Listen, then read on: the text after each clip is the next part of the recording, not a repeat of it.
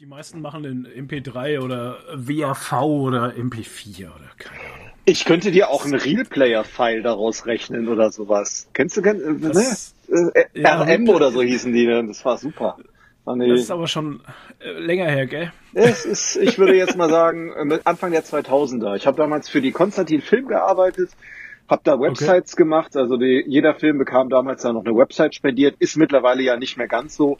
Und äh, dann hast du dann da irgendwie Trailer untergebracht. Und die Trailer damals waren ungefähr 320 mal 240 groß und das war die High-Quality-Version.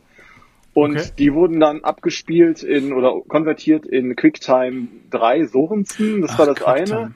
Genau, mhm. dann eben Windows äh, Media, also WMV gab's glaube ich, und mhm. äh, dann eben Real Player. Und das waren die drei Formate in drei unterschiedlichen Auflösungen von äh, also ich glaube, jedes animierte GIF hat jetzt mittlerweile eine, eine größere Auflösung als die Trailer der Konstantin-Filme.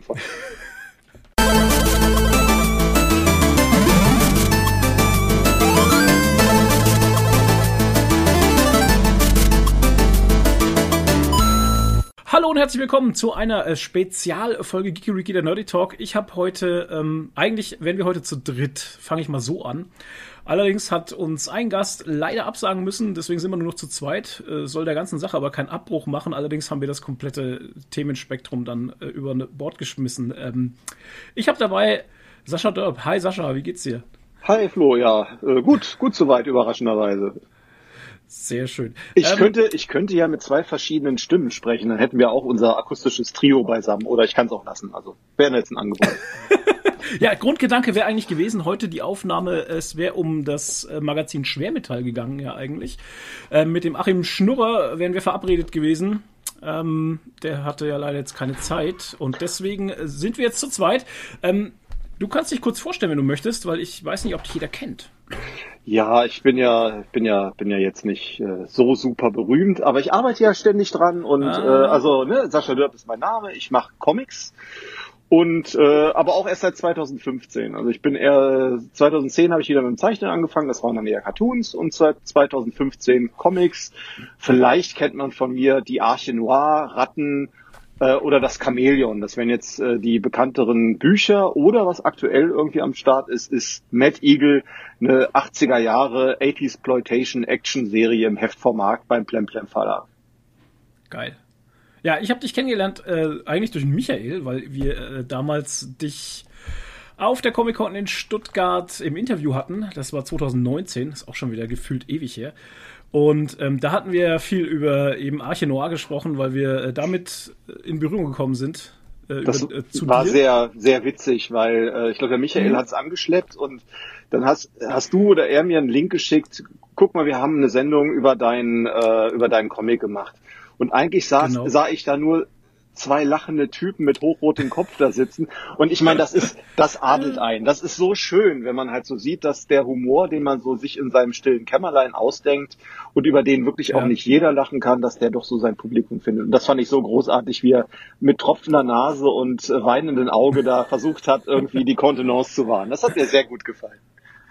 Doch, ich fand's auch, also Arche Noir fand ich mega geil. Also das war Ding, das hat einfach absolut meinen Humor getroffen und auch der Zeichenstil und alles, das ist einfach, aber ich hab's ja in der Review damals auch gesagt, also für mich war das Rundum-Paket, das hat einfach gepasst halt, ne? War ein super Teil. Ja. Das hat echt Spaß gemacht. Hat auch Spaß gemacht, das zu zeichnen. Also man darf ja nicht vergessen, wenn man irgendwie so ein Ding zeichnet, das dauert ja wesentlich länger, als wenn man es liest.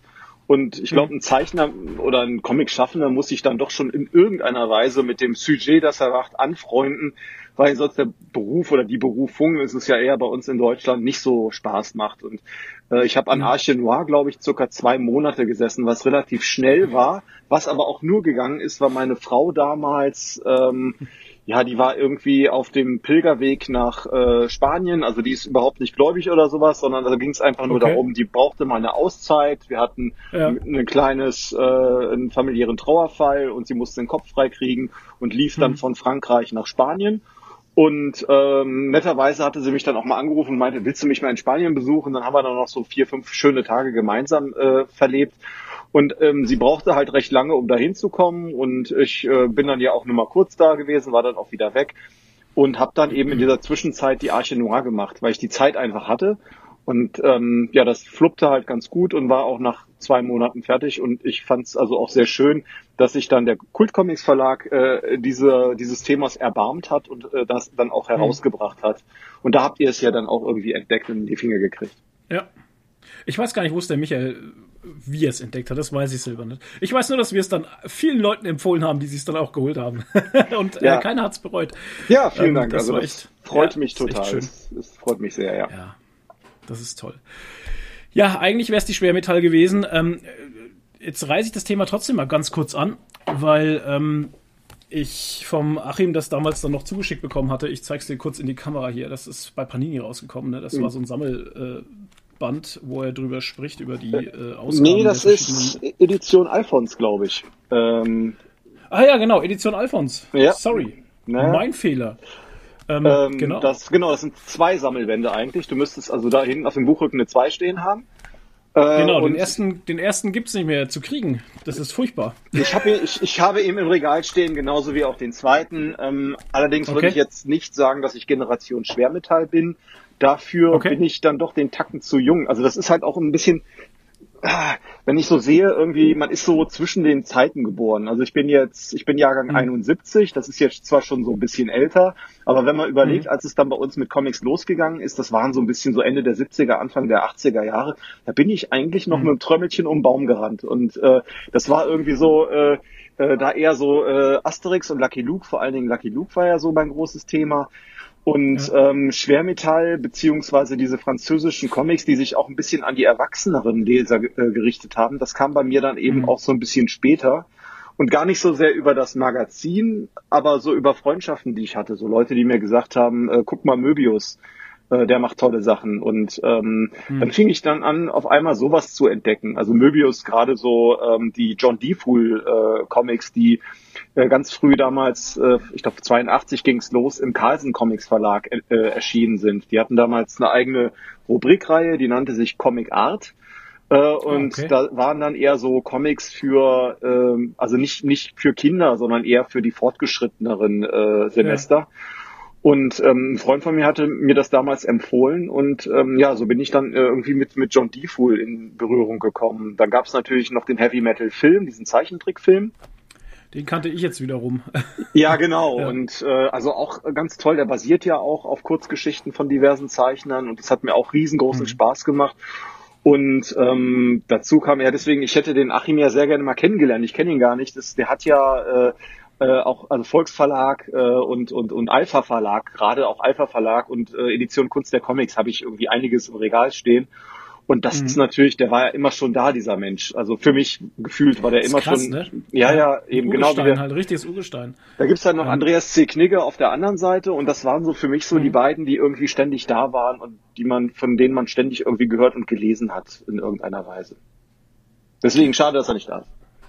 Ja, ähm, wir werden einen neuen Termin finden und ich lade dich da gerne auch wieder zu ein. Also wenn du da Bock drauf hast, ähm, gerne. Auf ja, jeden also, Fall. Also das ist. Sage ich jetzt hier schon mal offiziell. Ja, ich komme ja. sehr gerne und äh, ja. also deswegen, also meine äh, Expertise, was eben ähm, äh, Schwermetall angeht, ist jetzt nicht so riesengroß. Mhm. Ich hatte zwar das eine oder andere Heft oder auch so ein bisschen so die so Sammelbände oder so gab es dann da eben auch. Ähm, äh, oder U-Comics oder sowas. Das ist mir damals ja auch in die Hände gefallen und was es da alles so gab. Ähm, mhm. Aber natürlich, das hatte auch so ein Stück weit den Ruf des Verruchten. Es war so ein bisschen ne, äh, erwachsen und ja, da gab's, ja. also gerade auch U-Comics, ja. ich denke da an die, äh, an diese, den, das hatte ich so ein Sammelband, ich glaube von Rand Holmes oder so hieß der Zeichner, so mit zwei Mäusen, die irgendwie ein Stück Koks oder sowas aus dem Hintern von einer äh, von, von einem Junkie geklaut haben oder das selber schnabulierten. Oh also irgendwie so meine ich ja. mich dunkel entsinnen zu können. Und das, da waren so einige Sachen oder aus dem Volksverlag, ne, das ist so ja. paar Sachen, die. Ich meine, die, ja. die Cover, die ich jetzt gerade so durchgucke, sind halt auch nicht wirklich, äh, ne? Also sind halt auch einfach sehr anrüchig teilweise, sage ich es mal so. Kann man das sagen, anrüchig? Also erotisch ja, halt. Ja, erotisch. Meine, man sieht halt auch tatsächlich ja. Nippel und alles drum und dran. Von daher ist es schon klar, dass äh, Schwermetall jetzt nicht ganz vorne lag im Kiosk, glaube ich. Also äh, es ging ja schon im Bereich Pornografie teilweise. Also ähm, ich ja. weiß, ich weiß noch, dass ich von meiner damaligen Freundin mich äh, argumentativ rechtfertigen musste, warum ich den Comic äh, Druna im Regal stehen hatte. Und es der ist, ist natürlich schon, ja, es ist halt nicht so glaubwürdig zu sagen wegen des Zeichenstils. Es ist genauso wie ich lese mhm. den Playboy wegen der Interviews. Äh, es stimmte aber ja, in meinem klar. Fall. Ich persönlich bin kein großer Fan von Pornocomics. Ähm, hm. Das ist irgendwie so, weiß ich, es gibt einige, die ich kenne, die finden, feiern das total irgendwie. Ich finde das okay. irgendwie, ich, ich komme da, also es ist nicht mein Genre anscheinend. Also ich komme da irgendwie nicht so rein.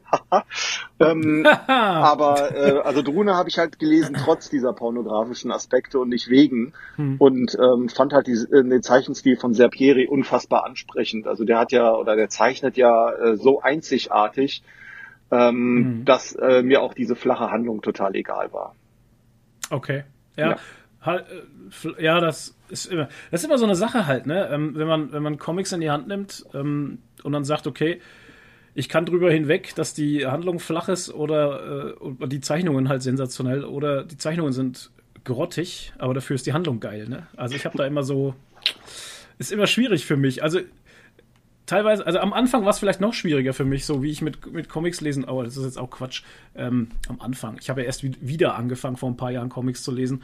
Und ähm, da hatte ich eine Zeit lang echt so immer dieses Ding, ähm, wenn die Story für mich nicht gut ist, dann kann der Zeichenstil so geil sein, wie er will, dann packt mich das nicht. Ich weiß nicht. Das ist, ist jetzt ein bisschen anders. Also, das hat sich ein bisschen verlagert, ein bisschen oder auch entwickelt, kann man ja sagen. Ne? Also, man macht ja da auch selber als Leser einen Entwicklungsprozess mit, dass ich teilweise auch wirklich schon, ähm, was war denn das letzte jetzt zum Beispiel hier äh, aus dem Splitter Verlag irgendwie äh, Wraithborn oder sowas äh, von Joe Benitez. Ja, die Handlung ist halt so eine 0815-Handlung halt, ne? Das ist alles vorhersehbar und alles so, äh, okay, ne? Aber ey, der zeichnet halt unheimlich geil, ne? Das ist schon krass. Und äh, ja, da habe ich mich auch selber ein bisschen weiterentwickelt. Ja, das genau, ist, ich glaube, das, das kommt so ein bisschen, also bei mir ist es halt auch so, ich habe früher sehr viel Wert drauf gelegt, äh, wie, wie die Sachen gezeichnet sind. Das musste mir dann auf jeden Fall gefallen. Ähm, was mhm. aber auch daran lag, dass ich ähm, als äh, ja so als angehender Comiczeichner auch gerne abgezeichnet habe. Also das ist ja ohnehin so eine Sache, das machen sehr, sehr viele. Äh, die zeichnen ja. erstmal das, was sie geil finden. Deswegen irgendwie die meisten Zeichner, die ich kenne, haben irgendwie die ein oder andere Mignola-eske Zeichnung mal gemacht, weil das ist so, glaube ich, der mhm. Artist-Artist, an dem man da irgendwie nicht so vorbeikommt.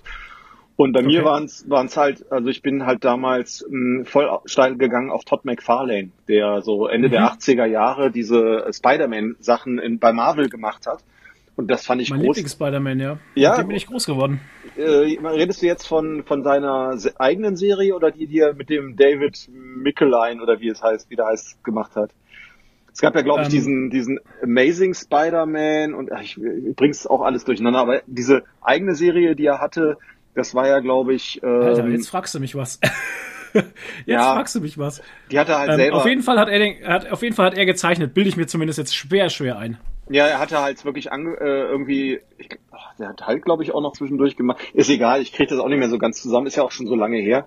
Aber ich weiß noch, dass ich ihn damals als Spider-Man-Zeichner total abgefeiert habe und als er dann in, mhm. ähm, also rübergegangen ist und mit den anderen Leuten Image gegründet hat, war ich total gespannt mhm. eben auf Spawn.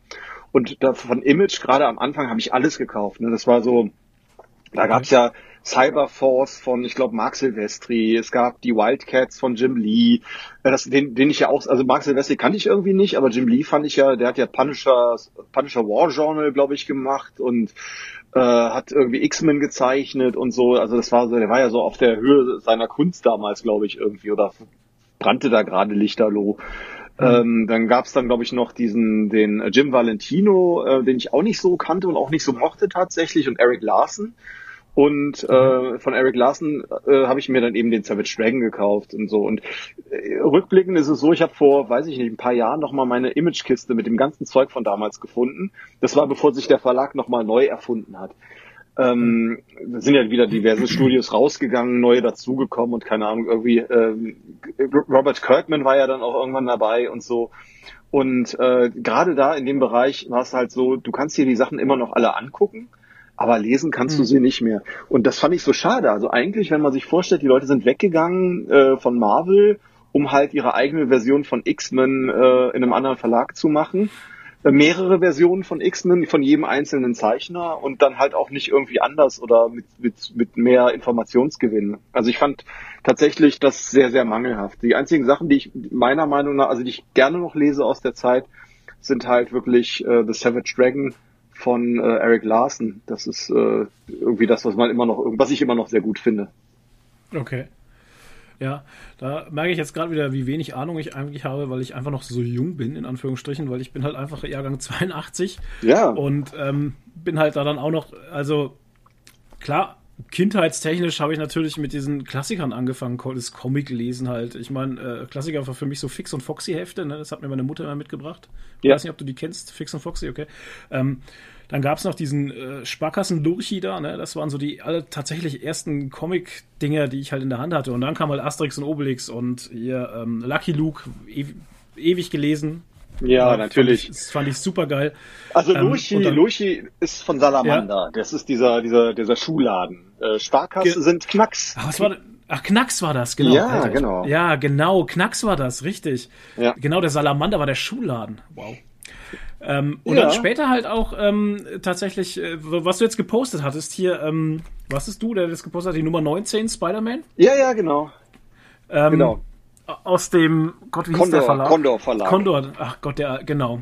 Ähm, das waren dann so meine Dinge halt, die ich gelesen hatte. Und dann noch die normalen Hefte, unter anderem, wo McFarlane halt in Spider-Man auch gemacht hatte.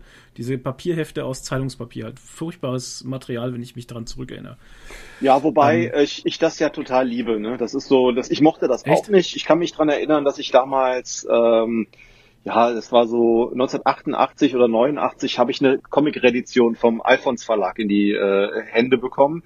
Und da ging es dann mhm. um äh, drei, ich sage jetzt einfach mal amerikanische Zeichner und Texter, obwohl das nicht ganz so stimmt. Nämlich es ging um Frank Miller, um Alan Moore, okay. Eng Engländer, mhm. und den Bill Sienkiewicz, der, ähm, der damals auch ein bisschen getextet hat, hat aber in erster Linie ähm, äh, bekannt war mit für Kollaborationen auch mit anderen, mit anderen Textern eigentlich. Ähm, okay. Ich glaube auch unter anderem Alan Moore. Haben die nicht Big Numbers oder sowas zusammen gemacht? Auf jeden Fall, das war, auf, ich las auf einmal wieder von Superhelden. Also ne, das war so 88, 89. Da hatte ich da schon ja. aufgehört, diesen Kram zu lesen. Also Superhelden fand ich halt albern damals. Und es, okay. es ist aktuell ist es immer noch so. Also es ist halt ganz, ganz viele Superhelden-Comics kann ich mir einfach nicht angucken, weil ich die nicht ernst nehmen kann. Die sind dann schön gezeichnet oder haben eine interessante mhm. Storyline, mhm. aber ich finde sie einfach total uninteressant, wenn es um irgendwelche kosmischen Steine geht oder keine Ahnung was. Das ist nicht so meine Welt. Ich mag halt eher so diese Down-to-Earth-Helden wie Daredevil, Punisher oder Batman hm. eigentlich, eigentlich auch. Also okay. eigentlich die, die keine, keine Superkraft haben.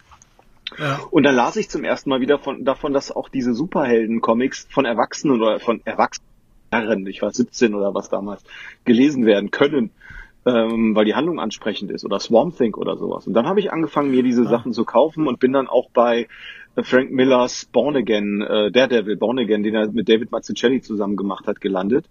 Und der hatte mhm. da mal auch schon damals dieses, also dieses äh, Coloring war ja sehr grob da. Die, ähm, das die Newspaper-Papier ähm, hat halt keine flächendeckende Auftrag, Farbauftragung irgendwie vertragen, sonst wäre alles verlaufen. Deswegen gab es sehr grobe Rasterung. Ich habe das natürlich scheiße mhm. gefunden. Das war ganz klar. Also es war damals ja, me mega, mega scheiße. Irgendwie sah der Comic so aufgebrochen aus und nicht so richtig, mhm. wie man es gewohnt war. Die Franzosen mit ihren Alben waren damals schon wesentlich weiter. Ist ja auch kein Wunder, das wurde anders produziert. Und ähm, ja, das war dann so, dass ich ähm, dann auch da wieder Spawn sehr gefeiert habe, weil äh, die ersten Spawn-Hefte wurden ähm, koloriert von Steve Olive beziehungsweise Ollie Optics. Ähm, die haben, glaube ich, zum ersten Mal so richtig digitale Farbseparation gemacht. Und das ist halt, also was heutzutage gang und gäbe ist. Du siehst dir diesen Comic an und alles ist lecker und glänzend und irgendwie, ja. ne, das ist fast schon zu viel teilweise. Aber das war damals alles irgendwie nur gerade ebenso möglich und ähm, deswegen, ich fand das toll. Also das schon.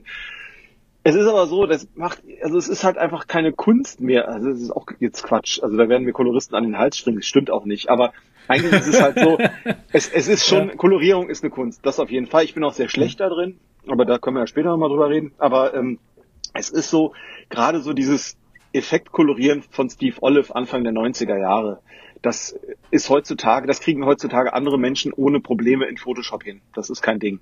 Aber okay. früher, früher brauchtest, musstest du da ganz anders rangehen. Und äh, deswegen, ähm, ich fand das damals toll und jetzt, da es jeder irgendwie macht und kann, äh, ist halt, ist der Markt halt auch zu. Guck dir irgendein x-beliebiges Marvel Mainstream-Heft an. Das hat halt ja. diese komplett modellierten Farbwelten. Und deswegen stehe ja. ich ähm, auf eher so ähm, äh, Koloristen wie eben Dave Stewart, der den Hellboy zum Beispiel macht, oder äh, äh Matt Hollingsworth oder Elizabeth Bright Schneider heißt sie, glaube ich, oder Breitwasser, irgendwie sowas, die hat die ersten Criminal-Hefte koloriert. Und das sind eher so die okay. Sachen, die finde ich, finde ich toll, die sind ein bisschen flächiger und äh, man hat nicht so das ganze, die ganze Zeit so das Gefühl, einen Michael Bay-Film im Comic-Format zu lesen. Ja, da sind schon, ja, das stimmt schon. Also ich kann Comics, Superhelden-Comics, ich lese, also das ist halt so die Sache, wo ich vor ein paar Jahren dann wieder angefangen habe, bin ich mit Spider-Man wieder eingestiegen und ähm, fand so die ersten, keine Ahnung, ersten fünf, sechs Hefte fand ich ganz cool.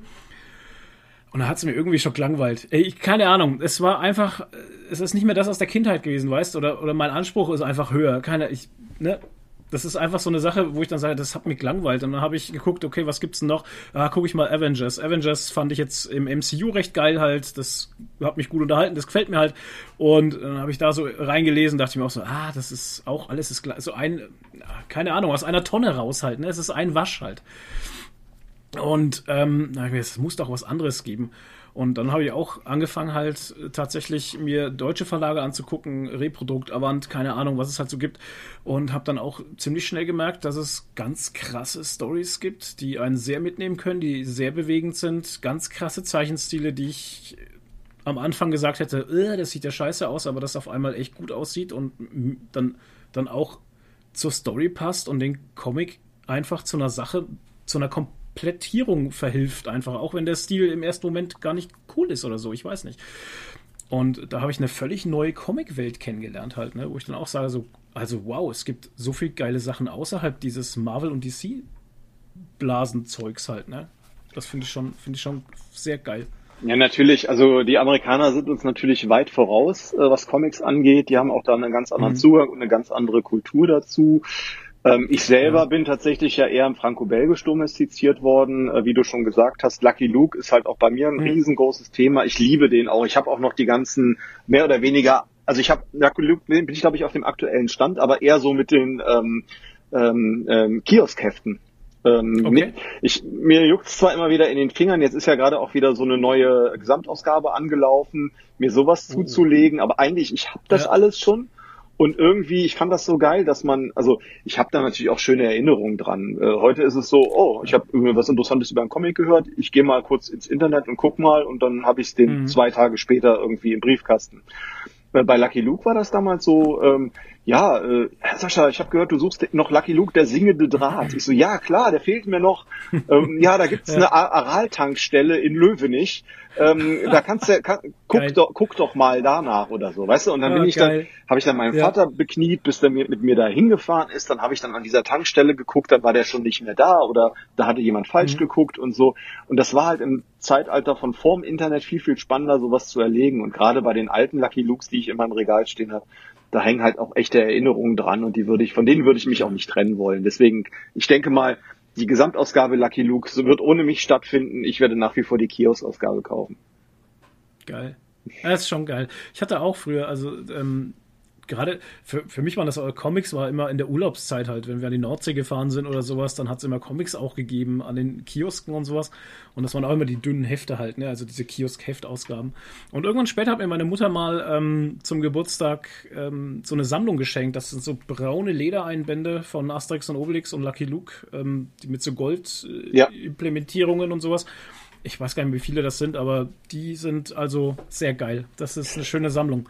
Die von Asterix habe ich tatsächlich auch im Regal stehen und dazu habe ich auch noch eine lustige hm. Geschichte. Ähm, ich wurde 15 Jahre alt und habe bei meinen Eltern tatsächlich immer wieder lanciert, dass ich diese äh, Kunstleder Goldprägung Gesamtausgabe hm. von Asterix haben möchte. Ich hatte von dem nicht viel. Asterix fand irgendwie nicht so sehr bei mir statt, aber ich wollte die sehr ja. gerne haben und mit 15 Jahren dachte ich mir, ah, komm, das wäre so geil, wenn ihr mir die, oder teilweise zumindest irgendwie schenkt oder so. Ich wusste, weiß auch gar nicht mehr, wie teuer das war. Ja. ja, und dann wurde ich 15 Jahre alt und was bekam ich? Einen Elektrorasierer. War nicht so geil. Ach, schade. Ja, für den habe ich natürlich dann auch irgendwie Verwendung. Meine Eltern müssen sich auch gedacht ja. haben, die Fusselfresse, gegen die muss mal was getan werden. und dann haben sie mir statt schön. schön ich habe ihn mir dann irgendwann, also den Asterix habe ich mir dann irgendwann noch selber gekauft. Ähm, aber äh, ja, das war lange Zeit ein Trauma. Oh mein Gott. Schade. Also schade, schöne Geschichte, aber schade halt. Ja, das, das schon, ja. Aber also man muss auch sagen, also den ersten Comic, ähm, den hat mir mein Vater geschenkt und der ist Deutschlehrer gewesen und der hat mir als äh, Lucky ah. Luke die Postkutsche Lucky Luke die Postkutsche geschenkt. Das war, glaube ich, Band 15 ja. beziehungsweise auch Band 1, ähm, äh, wenn man so will, in dieser EHP-Zählung. Also mhm. Band 15 in der EHP-Zählung, aber Band 1 als herausgegebenes Exemplar vom EHP Verlag. Und ähm, der, ich bin da voll drauf angesprungen und fand Comics auch mhm. von 0 auf 100 total geil. Hab dann auch direkt angefangen selber zu zeichnen. Charlie, der wachsame Sheriff und okay. so weiter sind dabei entstanden. Und mein Vater war dann irgendwann aber sehr unglücklich mit der Tatsache, dass der Junge anscheinend jetzt irgendwie Comics für sich entdeckt hat, was ja auch irgendwie Schundliteratur war. Also das war damals ganz klar irgendwie, das ist eher, also steht dem, steht dem Buch dann doch schon nach. Und ich habe dann irgendwie so selber so Sachen entdeckt äh, von Will Eisner und so. Und irgendwann habe ich meinem mhm. Vater Teufelsmaul von ähm, Jerome Charin und François Bouc präsentiert. Ist jetzt auch jetzt nochmal neu rausgekommen, ich glaube beim Splitter Verlag. Ich weiß gar nicht, was für eine Ausgabe ich damals hatte, auch so im Hardcover. Mhm. Ähm, so eine Geschichte spielt in den 50er Jahren, glaube ich, im Kalten Krieg. Irgendwie ein russischer Schläferagent kommt in die USA und okay. ähm, soll da sozusagen eine, soll halt spitzeln, ist halt einer dieser klassischen Geschichten, wo eben einen, ähm, jemand äh, als junger Mensch in Russland ausgebildet wird, dann in die USA ja. geschickt wird, um dort ein in Anführungszeichen normales Leben als Amerikaner zu führen. Gibt, glaube ich, auch. Mal kurz gucken. Teufel, Teufelsmaul, Teufelsmaul heißt das Ding. Und ja, beim Spielerverlag tatsächlich. Diesen, ja. diesen Comic habe ich meinem Vater gezeigt und der hat ihn auch gelesen mhm. und war dann so baff und meinte dann, ja, das ist ja wirklich nichts mehr, hat nichts mehr mit der Krachbung Peng Kinderliteratur zu tun, die ich jetzt noch so vermutet mhm. hätte. Und dann hatte ich ihn jetzt, hatte ich ihn tatsächlich von jetzt auf gleich konvertiert. Ähm, ja. Also er äh, ist ja, also er liest jetzt nicht zwangsläufig viel, aber ab und an liest er schon mal den einen oder anderen Comic, wenn der noch mal so ein bisschen Literaturbezug hat. Und er hat mir ja für der Buddha von Berlin ja auch den Text geschrieben. Und äh, so gesehen habe okay. ich ihn dann doch irgendwie auf meine Seite gezogen. Geil. Ja. Ähm, wie, wie ist das für dich? Ähm, empfindest du es heute auch immer noch so, dass, dass, dass, wenn man sagt, ja, man liest Comics oder man ist Comic, man hat mit Comics zu tun, dass das irgendwie belastet ist bei den Leuten da draußen? Ich würde sagen, natürlich ist, ist das so. Also jetzt, wenn ich, ich, ich sag das natürlich auch und äh, also ich lese Comics, ich zeichne Comics. Äh, man, man erntet dann aber nicht mehr diese mitleidigen Blicke, so nach dem Motto, oh, äh, wann, wann musst du denn wieder zurück im Heim? Ja, wann musst du wieder zurück ins Heim? Äh, das, das nicht, aber es ist halt so, es können halt mhm. ganz viele Leute nichts damit anfangen. Ähm, für die sind die, die haben halt Comics irgendwie als die lustigen Taschenbücher von Disney noch so abgespeichert oder, oder was auch ja. immer. Äh, oder jetzt auch Manga, ja. ne? gerade so in dem Bereich, ist auch sehr jugendorientiert. Kinderkram halt, oder? Ist das nicht so dieses Ding, was man immer gesagt hatte? Ja, Comics sind Kinderkram. In Deutschland ist das ja auch so. Das hat es irgendwie nie geschafft, irgendwie so als Literatur oder Kultur irgendwie zu gelten. Natürlich, wenn du jetzt irgendwie, wenn du äh, dir den Tagesspiegel durchliest, da gibt's dann die Rubrik irgendwie Comics und die machen das ja auch sehr gewissenhaft, aber ich sag mal, in der 0815 ähm, äh, Ausgabe von irgendeiner x-beliebigen Tageszeitung wirst du schwerlich mhm. im, im, im Feuilleton-Teil was über Comics finden. Also wenn dann auch nur ganz selten und wenn, dann ist das auch irgendwie so ein bisschen fancy. Ne? Ja. Ich meine, das Ding ist ja, dass, dass Will Eisner, wenn ich es richtig im Kopf hatte, hat der ja irgendwann mal gesagt, er, er, er erfindet die Graphic Novel, ne? Ähm, diesen Ausdruck Graphic Novel, in dem er, ähm, was hat er gemacht? Ähm, ein Vertrag, ein Vertrag mit, mit Gott. Gott ja. Glaube ich, ne? Ja, ja, genau. Und hat das als Graphic Novel ähm, auf den Markt gebracht, um sich äh, von, von, von den, ja, von dem Comic irgendwie abzugliedern, ne? um zu zeigen, dass Comic-Kunst tatsächlich auch was für Erwachsene sein kann. Ähm, wie ist denn das für dich? Siehst du das eher als so PR-Nummer, dass die, dass die Verlage das übernommen haben, diesen Begriff Graphic Novel, um das einfach mainstreamiger zu machen für die große Masse? Oder siehst du da wirklich eine krasse Unterteilung zwischen Comic-Kunst und, äh, ich sag mal, Graphic Novel? Äh, ich hatte äh, vor, vor zwei Wochen hatte ich einen Comic-Stammtisch, auch äh, online, da haben wir uns auch über das Thema unterhalten. Hm. Ähm, ah, okay. Also ich persönlich, also politisch korrekt wäre jetzt zu sagen, Graphic Novels sind äh, Comics, Mangas sind Comics, alles ist Comics und alles ist gleich. Alles eins, ja, ja. Allerdings, wenn man sowas sagt, ich fange jetzt erstmal mit Mangas an, wenn jemand sagt, ich lese Mangas, hm. dann weiß ich ja eigentlich, was der für eine Art von Comics liest. Also er ja. liest eine Art von Comics. Und wenn jemand Graphic Novel liest, und da habe ich dann einfach mal die ketzerische These in den Raum gestellt gehabt, dass eine Graphic Novel einfach ein dicker Comic ist, der schlecht gezeichnet wurde. Ähm, was ich, okay. ich ruder auch gleich zurück. Es stimmt natürlich nicht. Graphic Novels äh, sind in, in Deutschland, können es natürlich Krakel-Comics sein äh, oder Kartoffeldruck-Comics. Der Ausdruck wurde ja auch mal in der Szene geprägt. Aber ähm, das ist ja totaler Quatsch. Also eigentlich ist eine Graphic Novel, zumindest in Deutschland, so besetzt, dass es streng genommen ein äh, eins zu eins übersetzter Grafikroman ist. Das heißt somit mhm. auch ein, ein etwas längeres Stück an Comic ähm, mit einem etwas schwierigeren Thema irgendwie, ähm, das mhm. äh, auch nicht so mainstreamig in Anführungszeichen gezeichnet werden kann. Das ist, glaube ich, so ein bisschen die, die Vor durchsichtige Definition der Graphic Novel, wie sie auch so ein bisschen von den Verlagen hier lanciert wird. Man darf ja nicht vergessen, das ist alles in die Hose gegangen. Ähm, die äh, großen Verlage in Deutschland hatten sich mal zusammengeschlossen und haben versucht, das Paket Graphic Novel den Lesern an den äh, sozusagen äh, an, anzudienen.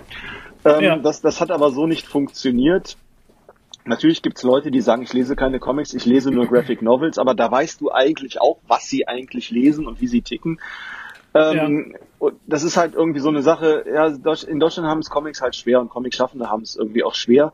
Und egal, ob du jetzt tolle Sachen machst, also ähm, es ist halt, am Ende ist es halt so, ähm, die werden halt auch nur von Leuten gewertschätzt, die entweder in der Comic-Szene selber drin sind oder sehr mhm. eng andocken. Ne? Also das ist halt auch so. Mhm. Jemand, der jetzt irgendwie durch einen Buchladen geht, der wird nicht denken, auch das ist mal interessant, auch das nehme ich jetzt mal mit. Und der hat vorher keine Berührung mit, mit, mit Comics gehabt. Also ich, mhm. ähm, es ist ganz klar, es ist eine Marketingnummer in Deutschland. Graphic Novels sind, glaube ich, in den USA alles, was irgendwie, äh, also jedes Trade Paperback ist in den USA eine Graphic Novel. Ähm, mhm. Und Will Eisner, ähm, ja, der hat das halt ganz geschickt machen wollen, weil er ähm, der Meinung war, das, was er macht, hat eigentlich im Comicladen nichts zu suchen. Nix. Es, war, es, genau. fing ja, es fing ja quasi mit dem Direktmarkt mit, mit oder mit Kiosk und so weiter an. Dann gab es dann Comicläden ja. und Will Eisner wollte seine Publikation, das war ja das erste Ding, was er gemacht hat. Ähm, also er hat ja dann Spirit gemacht, dann hat er aufgehört, fürs Militär lange Zeit gearbeitet und als er wieder an den Markt gegangen ist mit eigenen Comics, mhm. hat er mhm. sich eben den Vertriebsweg äh, äh, Buchhandlungen überlegt. Und deswegen Darum war es so klar, dann, es genau. ist eine Novel, es ist aber eine grafische Novel. Ja. Und ja. jetzt kann man sich natürlich drum streiten, hat er es erfunden, den Begriff, hat er überhaupt die, also es gibt ja nun die äh, was ist das, Südseeballade oder was von dem ähm, von dem Hugo Pratt, diese ähm, diese ähm, Corto Maltese, äh, das erste Corto Maltese Buch. Ich glaube, es ist 160 mhm. Seiten lang. Das wird so intern so ein bisschen als äh, erste Graphic Novel gehandelt. Da gibt es okay. noch äh, von Jill Kane, My Name is Savage. Das ist auf jeden Fall auch erschienen, bevor Will Eisner sein Ding rausgebracht hat. Also es gab schon die Bestrebungen raus aus diesem engen Korsett der, äh, in Anführungszeichen, Kindercomics hin zu einer etwas mehr erwachseneren Sache. In Europa sicherlich auch ein bisschen einfacher, weil auch anders geprägt.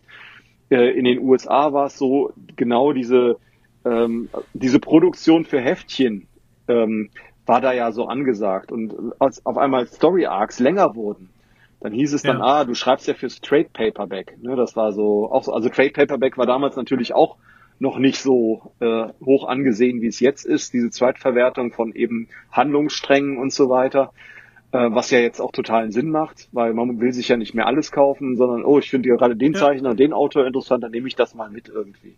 Hm. Also es ist einiges im, im, im Wandel, ähm, aber ja, in Deutschland hat man es schon ein Stück weit schwer. Ja, ähm, ich fand es halt in der Hinsicht interessant. Wir haben ja früher recht viele ähm, Comicläden besucht, damals mit Geekeriki und haben da halt die Videos zugemacht, durch die, also die Comicladenbesuche. Und ähm, da ist mir schon, schon öfters aufgefallen, dass auch die Händler ähm, das gerne äh, also anpreisen, die Graphic Novel, als was, hm, wie sage ich jetzt mal, qualitativ anspruchsvolleres als den normalen 0815 Marvel-Comic halt. Ne? Ja, man darf aber schon aufgefallen. Man darf nicht vergessen. Also ich habe ich, ich habe mal so ein Interview gelesen mit dem Mike Wiringo, der 2009 glaube ich irgendwie gestorben ist. Äh, der äh, hat Talos gemacht äh, als Creator-Owned Comic, war aber auch lange Zeit Spider-Man-Zeichner und der hat irgendwie von seinem Leben erzählt, wie er dann eben aufsteht, wie er sich dann irgendwie mhm. äh, an seinen, seinen Comic setzt, den durchzeichnet, Mittagspause macht, dann wieder durchzeichnet und eigentlich auch keine großartige Zeit hat für Socializing und sowas. Also für mich war das total, also ich habe echt Beklemmungen bekommen, als ich dieses Interview gelesen habe, weil das fand ich halt auch nicht so erstrebenswert, diesen Zustand. Nur für die Arbeit leben, auch wenn das natürlich geil ist. Ich bin ja. der Zeichner von, von Spider-Man, aber nur für die Arbeit leben und ähm, dann eben am Ende, der ist ja dann irgendwie, der glaube ich ein Gehirnaneurysma oder sowas gehabt und ist dann gestorben. Und ähm, der hat, also ich, ich persönlich finde es halt wichtiger, ähm, wenn man irgendwie sich selbst verwirklicht und äh, in dem Bereich. Mhm. Und das ist aber das Problem, wenn du Geld verdienen willst oder musst.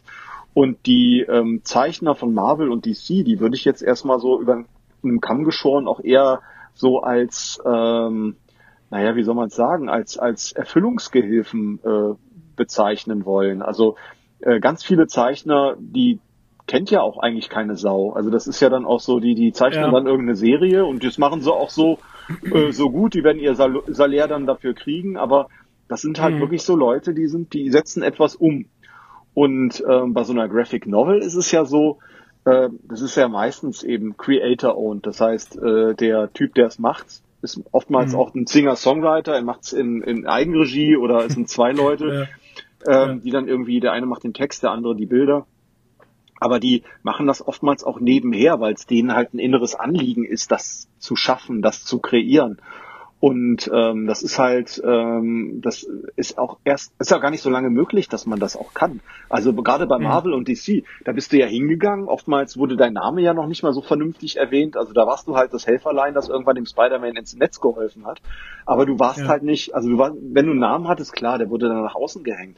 Aber es war ja auch so, die, die Leute bekamen ihr Artwork nicht zurück. Äh, Dankeschön und das war's mit einer fiesen Paytrade verbunden und so weiter ähm, das waren halt Leute, die haben halt, wie, wie jetzt jemand, der irgendwie äh, ein Handbuch kriegt, äh, schreibt mal einen Terry Roden oder einen, äh, was weiß ich, einen Jerry Cotton Roman und dann mhm. sitzt du dann da und haust dann da unter einem Pseudonym dann irgendwie 50 Seiten in die Tasten und äh, bist natürlich dann kein großer Künstler, aber machst das, was dir halbwegs Spaß macht und ähm, fürs Überleben reicht's dann halt auch irgendwie. Es ist schon, es hört sich dann schon eher so an wie so, äh, ja, so Massenabfertigung halt, ne? Dass du halt Stunden, tagesweise, tagessatzmäßig so und so viele Seiten produzieren musst, damit du halt ähm, dem Verlags, ja, dem Verlag gerecht wirst halt, ne? Weil sonst kommt dann schon der nächste, sonst klopft der nächste an und sagt, ja, hallo, dann mache ich's halt. Ja, genau. Und das wurde dann ja auch in den, äh, in den äh, 70er, 80er Jahren so gehandhabt. Also da wurden Leute, die dann mhm. eben äh, ähm, lange gebraucht haben oder oder auch ähm, Deadlines verfehlt haben, die wurden dann halt rausgeworfen. Das war Hire and Fire irgendwie. Und es gab ja auch nicht große oder viel Konkurrenz in den USA zumindest. Und in, äh, in, in Deutschland beziehungsweise hier in, in Europa hat sich dann da so eine andere Bewegung eben etabliert. Also wenn du dir so die äh, franco-belgischen Comics äh, ansiehst, ähm, also sowas wie ähm, Asterix von Uderzo und Goskini, ähm, die mhm. da irgendwie äh, eine ganz andere Art und Weise haben, äh, sowas zu erzählen. Also die hauten, hauten ja auch nicht äh, jedes Jahr mehrere Alben raus, sondern das hat sich dann ja auch irgendwie gestaffelt.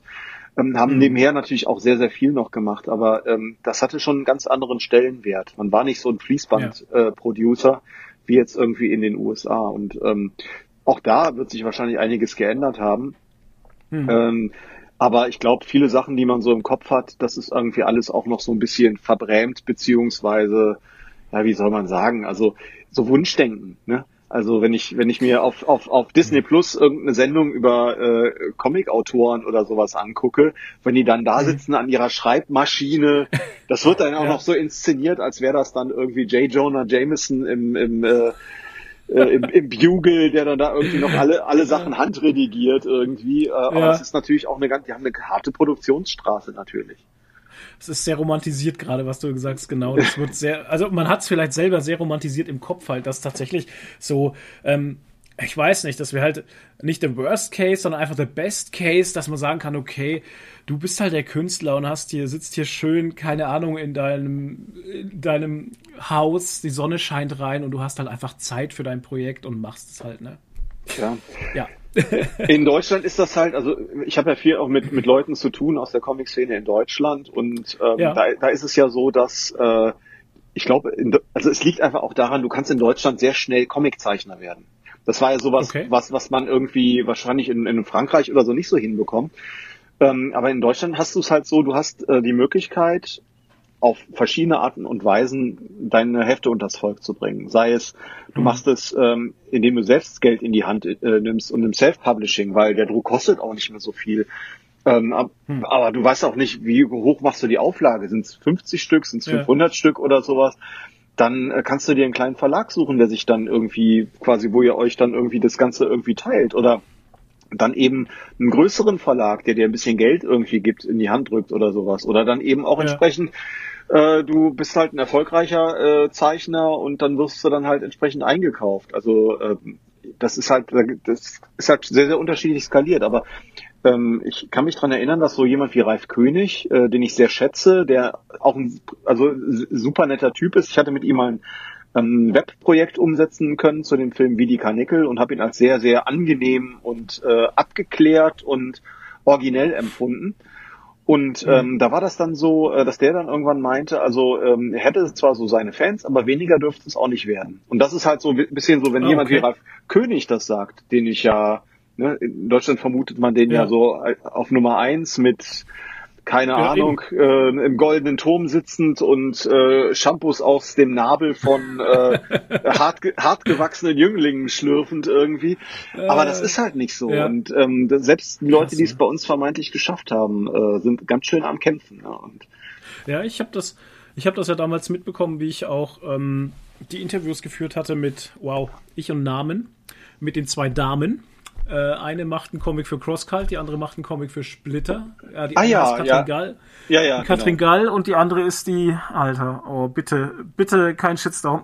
Schlag mich nicht, wenn wir uns das nächste Mal sehen. Ich, Alter, ich bringe den Namen nicht zusammen. Aber ich weiß, ähm, wen, du, okay. wen du meinst. Thematisch sind diese Comics auch sehr ähnlich, ne? Das, deswegen ist es mir hängen geblieben. Ja, das sind so, so Sci-Fi-Comics halt, ne? Mhm. Ähm, das ist einmal ähm, Radius. Ich muss echt nach. Wow, was ist in meinem Kopf? Habe ich einen Hirnschlag gerade oder was?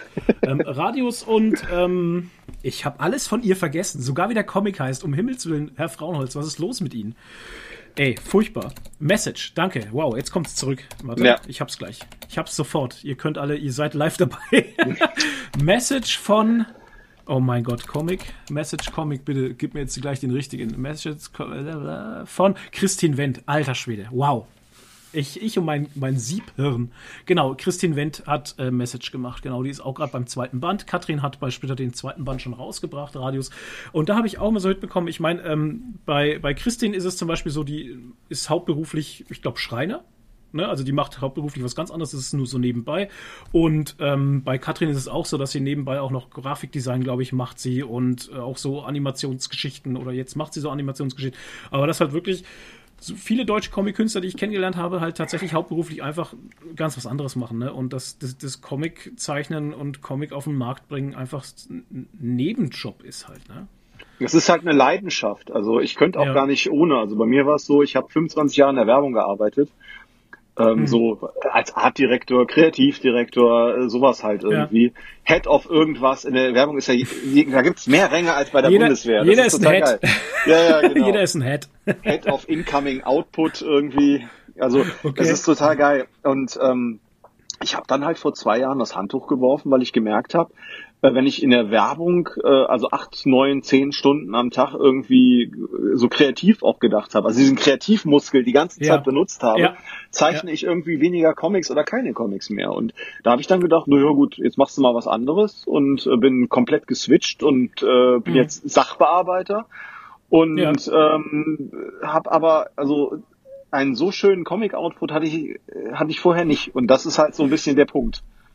Ey, das ist sehr interessant. Bei meiner Frau ging es nämlich genauso. Die hat jahrelang für einen Verlag gearbeitet als ähm, Grafikdesignerin, ne? als Layouterin. Ja. Und war auch tagtäglich, 24-7 fast, war die, weil du hast ja Abgabe und dieses und keine Feiertage, whatever, ne? Also immer Stress, durchgehend Stress und Layouting und immer, wie du sagst, dieser Kreativmuskel war immer am Arbeiten, immer am Arbeiten, ne? Und zu Hause bist du dann auf einmal ausgebrannt, ne?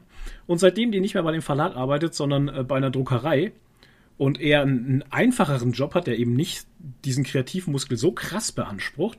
Ähm, so viel kreativen Output hatte sie schon, schon seit Jahren nicht mehr halt einfach. Ne? Also es ist krass, auch was ein Job ausmachen kann. Ne? Ja, wobei das ja ganz witzig ist. Ich habe ja immer gesagt, also ich habe ja super gerne in der Werbung gearbeitet. Es war immer großartig. Hm. Ähm, wenn du jünger bist und heißt, ja. wie, heißt wie Frittenfett, dann bleibst du dann auch irgendwie deine 10, 12 Stunden machst du dann da und ah, wann brauchen sie? So wie, wie hier Scotty, ne? So dieses äh, wie lange brauchst du dafür, Scotty? Drei Wochen. Du hast drei Stunden. Ich mach's in zwei. ja, ja. So, so ungefähr ja, genau. lief das da. Und äh, mhm. das irgendwann verschleißt sich das dann auch, weil man so merkt, so, ah, das mhm. ist immer wieder das Gleiche. Und eigentlich kann man Projekte mhm. besser planen und eigentlich muss man jetzt nicht das Wochenende durcharbeiten. Und eigentlich habe ich auch gar keinen Bock darauf, weil das ist Werbung, verdammte Scheiße nochmal. Ich erfinde mhm. keine mittelgehenden Krebs oder irgendwie sowas.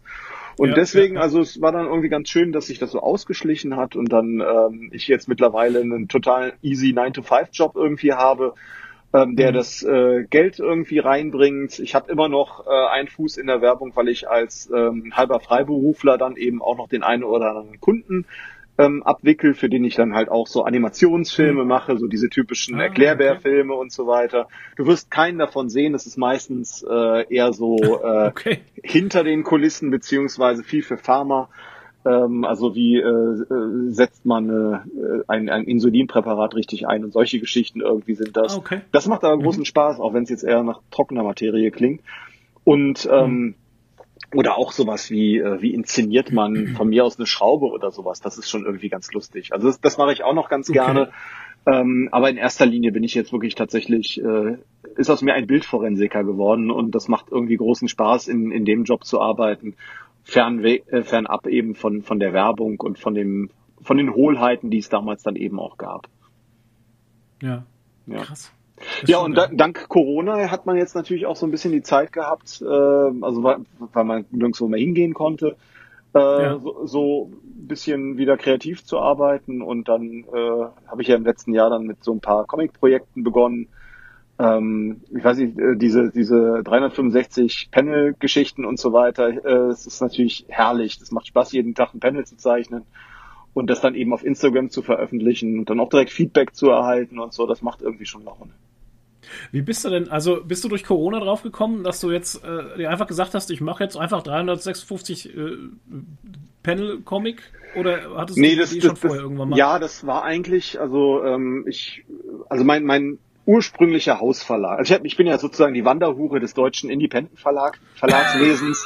okay. Kann jeder mal seinen Pimmel dran halten. Äh, oh Gott. Jetzt habe ich dieses Bild gepflanzt. Äh, ähm, ja, danke. Ist, Jeder ist, mal anpimmeln.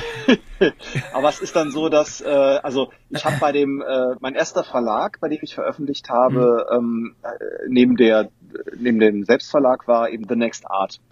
Ähm, okay. Ein Verlag aus Cottbus, ähm, die ähm, machen ähm, Der Engel, bei mir waren es, also zwei Enklave-Comics sind dann entstanden, das ist so eine Sci-Fi-Geschichte von mir, die ich mal wieder weitermachen müsste. Und ähm, okay. ja, äh, was, was ist dann, was ist dann noch? Äh, ähm, also da, da gab es so unter anderem Touch zum Beispiel von dem von dem Hock äh, Heinz Olaf mhm. Klöppel. Mhm. Und der äh, der Hock wiederum hat Sequentials ins Leben gerufen. Das ist eine Plattform, ähm, wo man im Prinzip Bilder hochladen kann oder Panels hochladen kann. Also der hat da okay. äh, Sachen, also das ist jetzt erstmal nur, ist irgendwie immer noch Beta und so, aber ähm, es ist halt so, ähm, du kannst dann im Prinzip online Comic lesen. Und ähm, ja, okay. bei mir ist es so hängen geblieben, wie also Panel hochladen ist ja eigentlich eine coole Sache, weil ein Panel am Tag, das schafft man.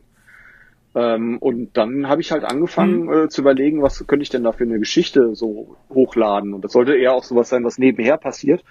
Und da ist es zu hm. kein Vatertag gekommen. Und äh, da ist, ist ja diese Geschichte von dem Pärchen, Malta und äh, Kerstin, die äh, keine ja. Kinder kriegen können und gerne eins hätten und sich überlegen, eins zu adoptieren und dann so eine kleine kleine Reise durchlaufen. Und ähm, das ist nur eine Geschichte, die ist jetzt bestimmt drei oder vier Jahre bei mir im Gehirn in der Mache gewesen.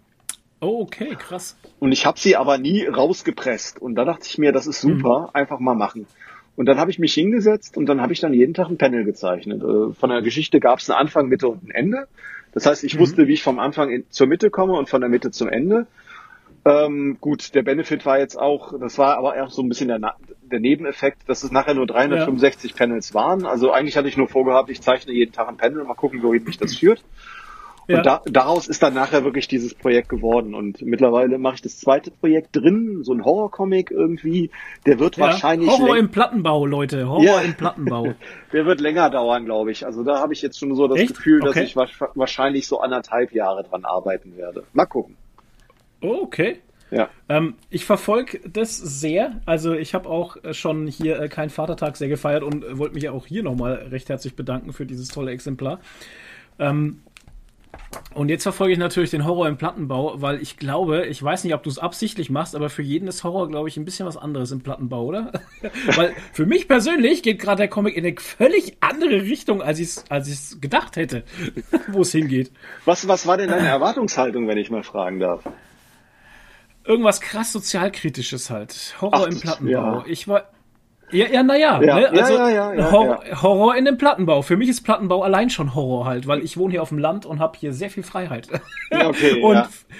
für mich ist mitten in der Stadt ein Plattenbau und ich denke mir so, und dann habe ich automatisch schon so ein, ja, ein fucking Plattenbau im Kopf halt, weißt du? Und enge Wohnungen und hast du nicht gesehen, 50 Millionen Stockwerke und lauter stinkende Menschen, ich weiß es nicht.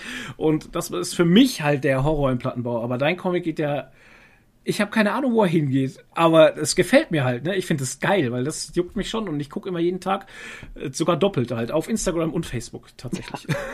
ja, das sind auch die einzigen Kanäle, die ich aktuell bediene. Meinen Twitter-Kanal habe ich mhm. tatsächlich mhm. äh, eingestellt. Das hatte zwei Gründe. Zum einen hat Twitter mir den zugemacht ähm, mit der Begründung, oh, okay. äh, ich müsste den nochmal neu verifizieren. Also da ging es nicht um Inhalte. Das, okay. Ja, weiß ich, weiß ich nicht. Da ging es irgendwie sowas wie, ja, könnte sein, dass der von Fremden verwendet wurde. Wir haben Ihnen jetzt mal eine Reaktivierungsmail geschickt. Da habe ich aber festgestellt, huch, die geht ja an eine E-Mail, die ich schon gar nicht mehr besitze. Und äh, dann oh, okay, habe ich dann äh, Twitter angefragt, so nach dem Motto, ja, was kann man denn da machen? Da sagten die mir ja nix. Und dann habe ich einen neuen Kanal geöffnet und ähm, da mhm. dachte ich mir auch so, ja prima, dann machst du es mal richtig. Und dann stellte ich fest, also ähm, ich meine, Facebook ist ja schon schlimm, aber Twitter ist schlimmer. Und äh, das ist, ähm, ja. da ging es dann, also da ging es auch, also ich persönlich würde mich ja auch eher, eher in die Kategorie Gutmenschen irgendwie ähm, äh, einordnen, aber da ging es dann, also das, hm. ich habe halt nur dieses Bashing auf den E-Com da mitgekriegt und wie schlimm und sexistisch das alles ist und wie frauenfeindlich, ja. wo ich ja so, da, so rückwärts, ja. wie Homer Simpson rückwärts durch die Hecke wieder zurückgegangen bin und, ja. ähm, und dann eben äh, gesagt habe, nee, das ist, das, das kann ich nicht, das, also das ist für mich zu viel. Hm. Und ich, hm. auch wenn ich das alles verstehen kann, ich ähm, äh, vertrete eine, ganz, eine andere Meinung. Denn ich kenne ja auch die Leute, um die äh, es da geht. Ja, das sind alles Arschlöcher und Sexisten und so weiter. Nee, sind sie eben nicht. Aber dazu, mehr möchte ich hm. dazu auch gar nicht sagen. Ähm, Mhm. Ähm, weil ich halt auch weiß, irgendwie die, äh, da liegen irgendwie die Nerven blank und da hat sich irgendwie keine Seite mit rumbekleckert. Aber ich habe irgendwie so gemerkt, so, nee, komm, mach wieder zu konzentriere dich einfach mhm. auf Instagram und Facebook und das sind so meine beiden äh, Kanäle. Facebook vor allen Dingen auch, weil man da noch mal so ein bisschen mit den Leuten interaktiver agieren kann.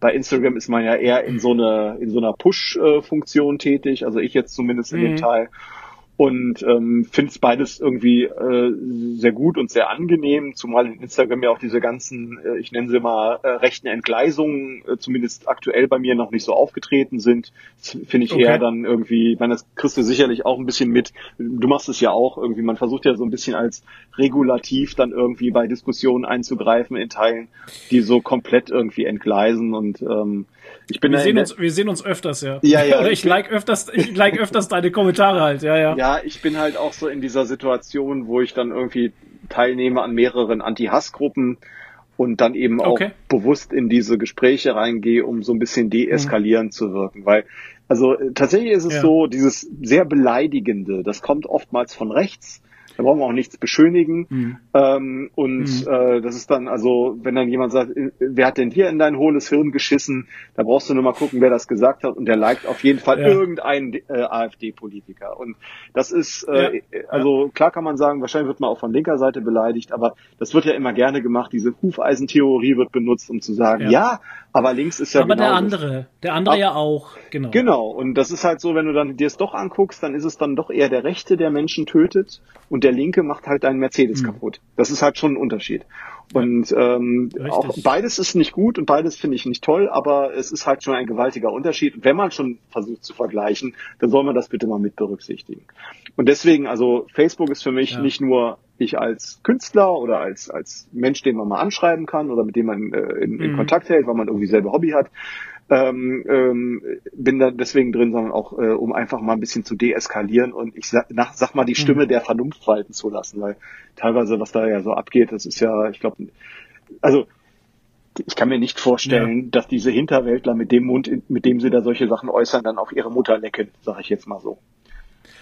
Das hast du schön gesagt. Aber wir sind da auf jeden Fall auf derselben äh, Wellenlänge, sage ich mal. Und ich war auch tatsächlich äh, in letzter Zeit sehr überrascht, was da in der Comic-Szene so auch unterwegs war oder beziehungsweise was da so vorgefallen ist, teilweise in verschiedenen Magazinen, wo ich mir dann auch so dachte, so, alter Leute, das kann nicht sein. Einfach. Schade, ne? Richtig schade.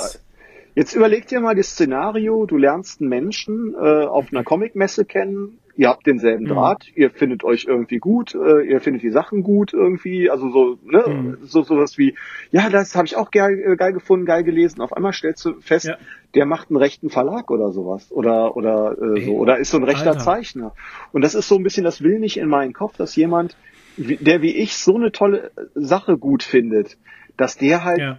auf anderer Art und Weise so abgründig scheiße sein kann.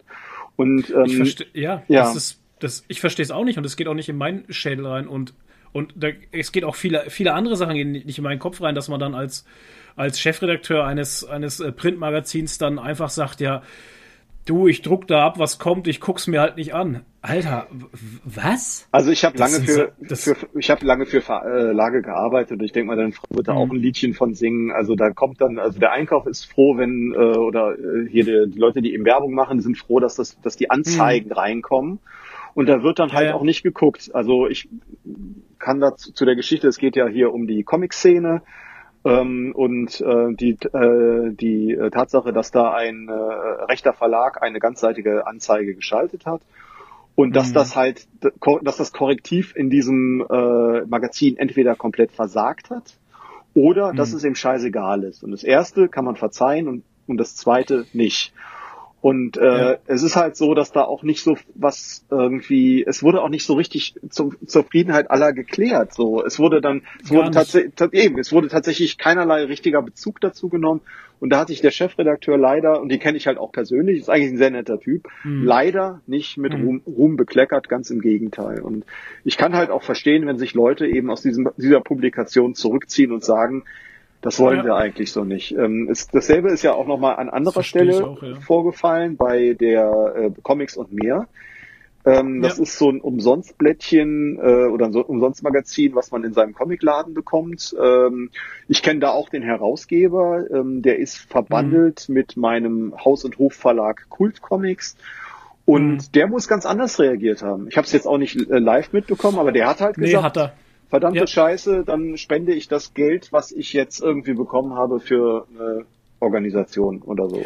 Der hat das gut gemacht. Also der hat tatsächlich sehr gut reagiert. Ähm, weil er hat da natürlich auch gleich einen Shitstorm. Ist ja klar, ne? Ich meine, da sind, waren eh schon alle auf 180 und dann passiert dieselbe Scheiße nochmal. Und das, was mich am meisten an der Sache ärgert, ist, dass, dass dann die, die rechten Drecksäcke sich da eins lachen halt bei, ne? Die denken sich, ja, jetzt haben wir es geschafft, guck mal, ja, geil.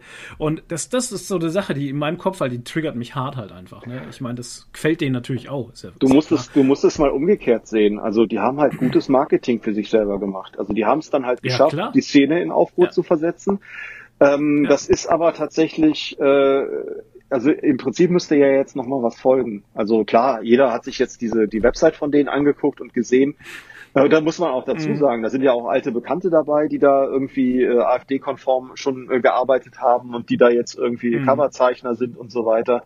Die haben da schon ein, zwei richtig gute Leute da, die da irgendwie für die was machen und so. Und ja. ähm, das, das ist schon schade, dass diese Menschen ihr Talent äh, in so einer äh, politischen Entgleisung irgendwie ja ähm, versauern lassen. Die werden es aber anders sehen. Und ich gebe denen total also Kudos dafür, dass die es irgendwie geschafft haben, die Szene so in Aufruhr zu äh, versetzen. Ähm, da sind wir aber auch selber schuld, weil wir greifen das alles auf, teilen das. Man er erfährt es, mhm. ist so ein bisschen vergleichbar wie jetzt mit äh, Höhle des Löwen und dieser rosafarbene Menstruationshandschuh. Ohne Witz. Wir hatten es gestern, wir hatten es gestern im Podcast drüber, ja. Höhle der Löwen kenne ich eigentlich nicht. Die Sendung gucke ich nicht. Es, äh, ja. es, es findet nur statt in meinem Leben, weil irgendwelche Leute, die ich kenne, darüber berichtet haben. Ja. Und das ist natürlich super, dass sowas funktioniert, denn auch schlechte Werbung ist gute Werbung. Ähm, aber es ja. ist halt, da muss jetzt auch noch was folgen. Und gerade bei dem äh, rechten Verlag, mal gucken, wie der das irgendwie umsetzt, ähm, ob der das irgendwie hinkriegt, da jetzt irgendwie seinen Fuß in die Tür, in die Comic-Szene zu kriegen, oder ob das jetzt mal ein Wirbelsturm im Wasserglas gewesen ist. Ähm, ich zolle dem Respekt, muss ich ganz ehrlich sagen. Mhm. Aber ähm, es ist halt überhaupt nicht nachhaltig und äh, es ist so ein bisschen die Take the Money and Run Mentalität. War es war's wahrscheinlich war's, wahrscheinlich war es auch so gedacht. Ich, also wahrscheinlich, keine Ahnung. Ich meine, im Endeffekt interessiert mich der Verlag, hatte mich vorher nicht interessiert und interessiert mich jetzt auch nicht. Ne? Und ähm, das, was die machen, interessiert mich im Endeffekt auch nicht. Die haben ein paar Mal versucht, dann auf Twitter ähm, an uns also anzudotzen, aber wir, ich, wir sind so wenig auf Twitter und antworten auch äh, tendenziell überhaupt gar nicht auf irgendwas, weil wir eben so selten auf Twitter sind, ähm, dass die sich bei uns da ähm, ja die sind da bei uns gegen eine Wand gefahren halt, da kam keine Rückmeldung. Das hätte ihnen natürlich noch gepasst. Die haben, man hat gemerkt auch, dass die aktiv versucht haben, halt das Feuer weiter zu schüren, ist ja klar, ne? Aber das war eher ein Strohfeuer, finde ich. Ja, natürlich. Also da steckt auch nichts dahinter. Tatsächlich steckt ja auch hinter ja. dieser ganz, also das ist ja jetzt, naja, die inszenieren sich jetzt so ein bisschen als Märtyrer, ne? Das ist halt auch irgendwie so eine das Sache. Das war ja das nächste, ja, ja. Naja, das ist ja so ein, es ist ja, die rechte Szene lebt ja von dem Opfernarrativ. Also sowas wie, ja. äh, man, ähm, man, man darf ja nichts mehr sagen. Und ähm, ich kann mich dran erinnern, äh, 2015 oh war das. Bis ja. dahin war Facebook für mich so ein Hort des Friedens. Also man hat da irgendwie seine Comics und seine Cartoons gepostet. Hm. Und dann hat ein äh, Benjamin G. Äh, hat äh, etwas gepostet und zwar war das, wir hatten ja damals diese Flüchtlingsgeschichte, dass da eben die, äh, die ersten Flüchtlinge aus Syrien gekommen sind und da äh, hat äh, ein Bericht gab es dann, ähm, da hieß es dann, die Polizei, äh, die Feuerwehr hätte ihre ähm, ihre ähm, Hydranten und Schläuche geöffnet, um in dem heißen Sommer ein paar Flüchtlingsmädchen da irgendwie äh, Wasser zu spenden, die dann eben auch ein bisschen da drin rumhüpfen konnten. Und er meinte dann äh, sinngemäß ähm, sowas wie, ähm, ich wünschte, da wäre kein Wasser, sondern Benzin im Schlauch, damit die kleinen Fotzen brennen. Ah, und ja. ich habe den dann mal gegoogelt, habe dann eben geguckt, ähm, dass, äh, dass der Vater von zwei, von ein oder zwei Kindern irgendwie war, war ich irgendwie auch sehr äh, irritiert schon, dass der sich so geäußert hat. Mhm. Und ähm, da, da ging es los und dann ging es los mit diesen Kommentaren und ähm, da habe ich irgendwie, da hast du auch noch gar nichts zu gesagt, du hast es einfach nur so mitverfolgt und gedacht, naja, Gott sei Dank sind die Leute, mit denen du irgendwie befreundet bist, irgendwie nicht, nicht so, so, drauf, ja. genau. Und das, ja. das ist, gilt auch noch für 90 Prozent oder 95 Prozent eben der Leute. Es wird aber weniger, muss man sagen. Also oder es wird, die anderen mhm. werden mehr. Es kommt immer mehr da, wieder dazu. Und ähm, das war dann so, dass ich äh, auf einmal hieß es dann so, ähm, ja, äh, AfD-nahe Seiten oder Menschen haben dann so geschrieben, ja, ihr seid ja eh die Schweigende, wir sprechen für die schweigende Mehrheit. Und da habe ich dann gesagt, nee, Freunde, so jetzt nicht. Und dann habe ich aufgehört mhm. zu schweigen. Da habe ich dann nämlich tatsächlich, habe ich mich bei ähm, bei Ich bin hier zum Beispiel sehr involviert und so, also bei diesen okay. Anti-Hass-Gruppen, die dann eben bewusst in diese, in diese Chats reingehen, wenn jemand gerade einen Shitstorm erfährt, reingehen, dagegenhalten, mhm. versuchen ein bisschen Vernunft reinzubringen, bisschen Liebe schenken auch, also das, das gibt's dann eben auch. Und ja. wenn man, wenn man halt verbal nicht auf die Fresse gefallen ist, kann man das ganze ja noch hübsch ironisierend aushebeln. Ne? Das ist ja oftmals so, die Menschen sind ja nicht die hellsten äh, Birnen im Leuchter, die da irgendwie was in die Tastatur kotzen. Mhm. Und das geht relativ einfach. Also da kommt ja auch nicht viel. Und ähm, dasselbe Problem, das habe ich ja jetzt auch mit Corona. Ähm, das war vor einem Jahr, als es losging mit äh, mit dem Lockdown, dass ich gemerkt habe, viele haben sich geholfen. Also auch bei uns in der Straße. Ja, wer wer wer, wer ist der? Wer kann nicht einkaufen gehen? Äh, wem, mhm. wem kann ich was mitbringen und so. Ein Monat später wurde dann schon gehamstert und äh, das war dann so. Äh, und dann ging es dann, dann wurde dann äh, Corona politisiert. Also man denke nur an die AfD, die ja. am Anfang ja gesagt hat, wir brauchen mehr Schutz und mehr, äh, also härtere Maßnahmen. Und jetzt so, oh, ja. nee, wir, wir brauchen es nicht. Die haben aber auch gesagt, wir brauchen keine Ausländer. Dann stellten sich dann mhm. aber die AfD-Wähler wohl nicht zum Spargelstechen aufs Feld. Da mussten wieder Rumänen reingeholt werden, so ungefähr. Also mhm. es, es ist einfach auch nicht alles glaubwürdig, was da so passiert. Ähm, also auch für, es, eigentlich müsste es für AfD-Wähler nicht mehr glaubwürdig sein. Wenn du selber irgendwie so dir das aus der Ferne ja. anguckst, dann denkst du dir auch so, das ist alles ein bisschen wenig, was da so ist. Naja, und da ja. habe ich dann jetzt auch wieder festgestellt. Auf einmal gibt's dann so Leute, also auch eben aus dem linken Spektrum, die dann sowas sagen wie, wir leben in einem Polizeistaat, äh, unsere Grundrechte werden äh, äh abgeschafft, mhm. dann geht man gemeinsam mit Nazis demonstrieren und dafür dazu fehlt's mir dann eben auch. Und da gibt's ja so schöne Initiativen wie jetzt Comics gegen Rechts oder so sowas, ne? Äh, oder auch Verlage mhm. gegen rechts oder oder so. Also Sachen, wo man einfach auch mal ein bisschen irgendwie ein Stück weit ähm, St Stellung, Entschuldigung, Stellung beziehen kann. Oh. ja. Und äh, das ist so, äh, das muss man halt auch tun. Also äh, ich bin jetzt nicht der politischste Mensch, aber bevor es dann mhm. eben heißt, äh, wir können jetzt was sagen und sprechen für die politische, äh, für die schweigende Mehrheit, dann möchte ich ja. dann sagen, nee, tut ihr nicht. Ich bin nämlich, gehöre mit zur schweigenden Mehrheit und jetzt mache ich die Klappe auf und finde, ihr seid einfach im Unrecht. Und dann, der Opfernarrativ, greift dann wieder, oh, jetzt dürfen wir nicht mehr sagen, was wir denken. Und das finde ich ist sehr, sehr durchschaubar und eigentlich auch extrem langweilig. Und deswegen, äh, so wie sich dieser Verlag jetzt dann gebärdet hat mit, ja, man will uns ja nicht in der Mitte der Gesellschaft ankommen lassen und die meisten denken ja so wie wir, aber das ist halt einfach nicht der Fall. Nee, es ist halt einfach Bullshit, was sie da von sich geben, tatsächlich.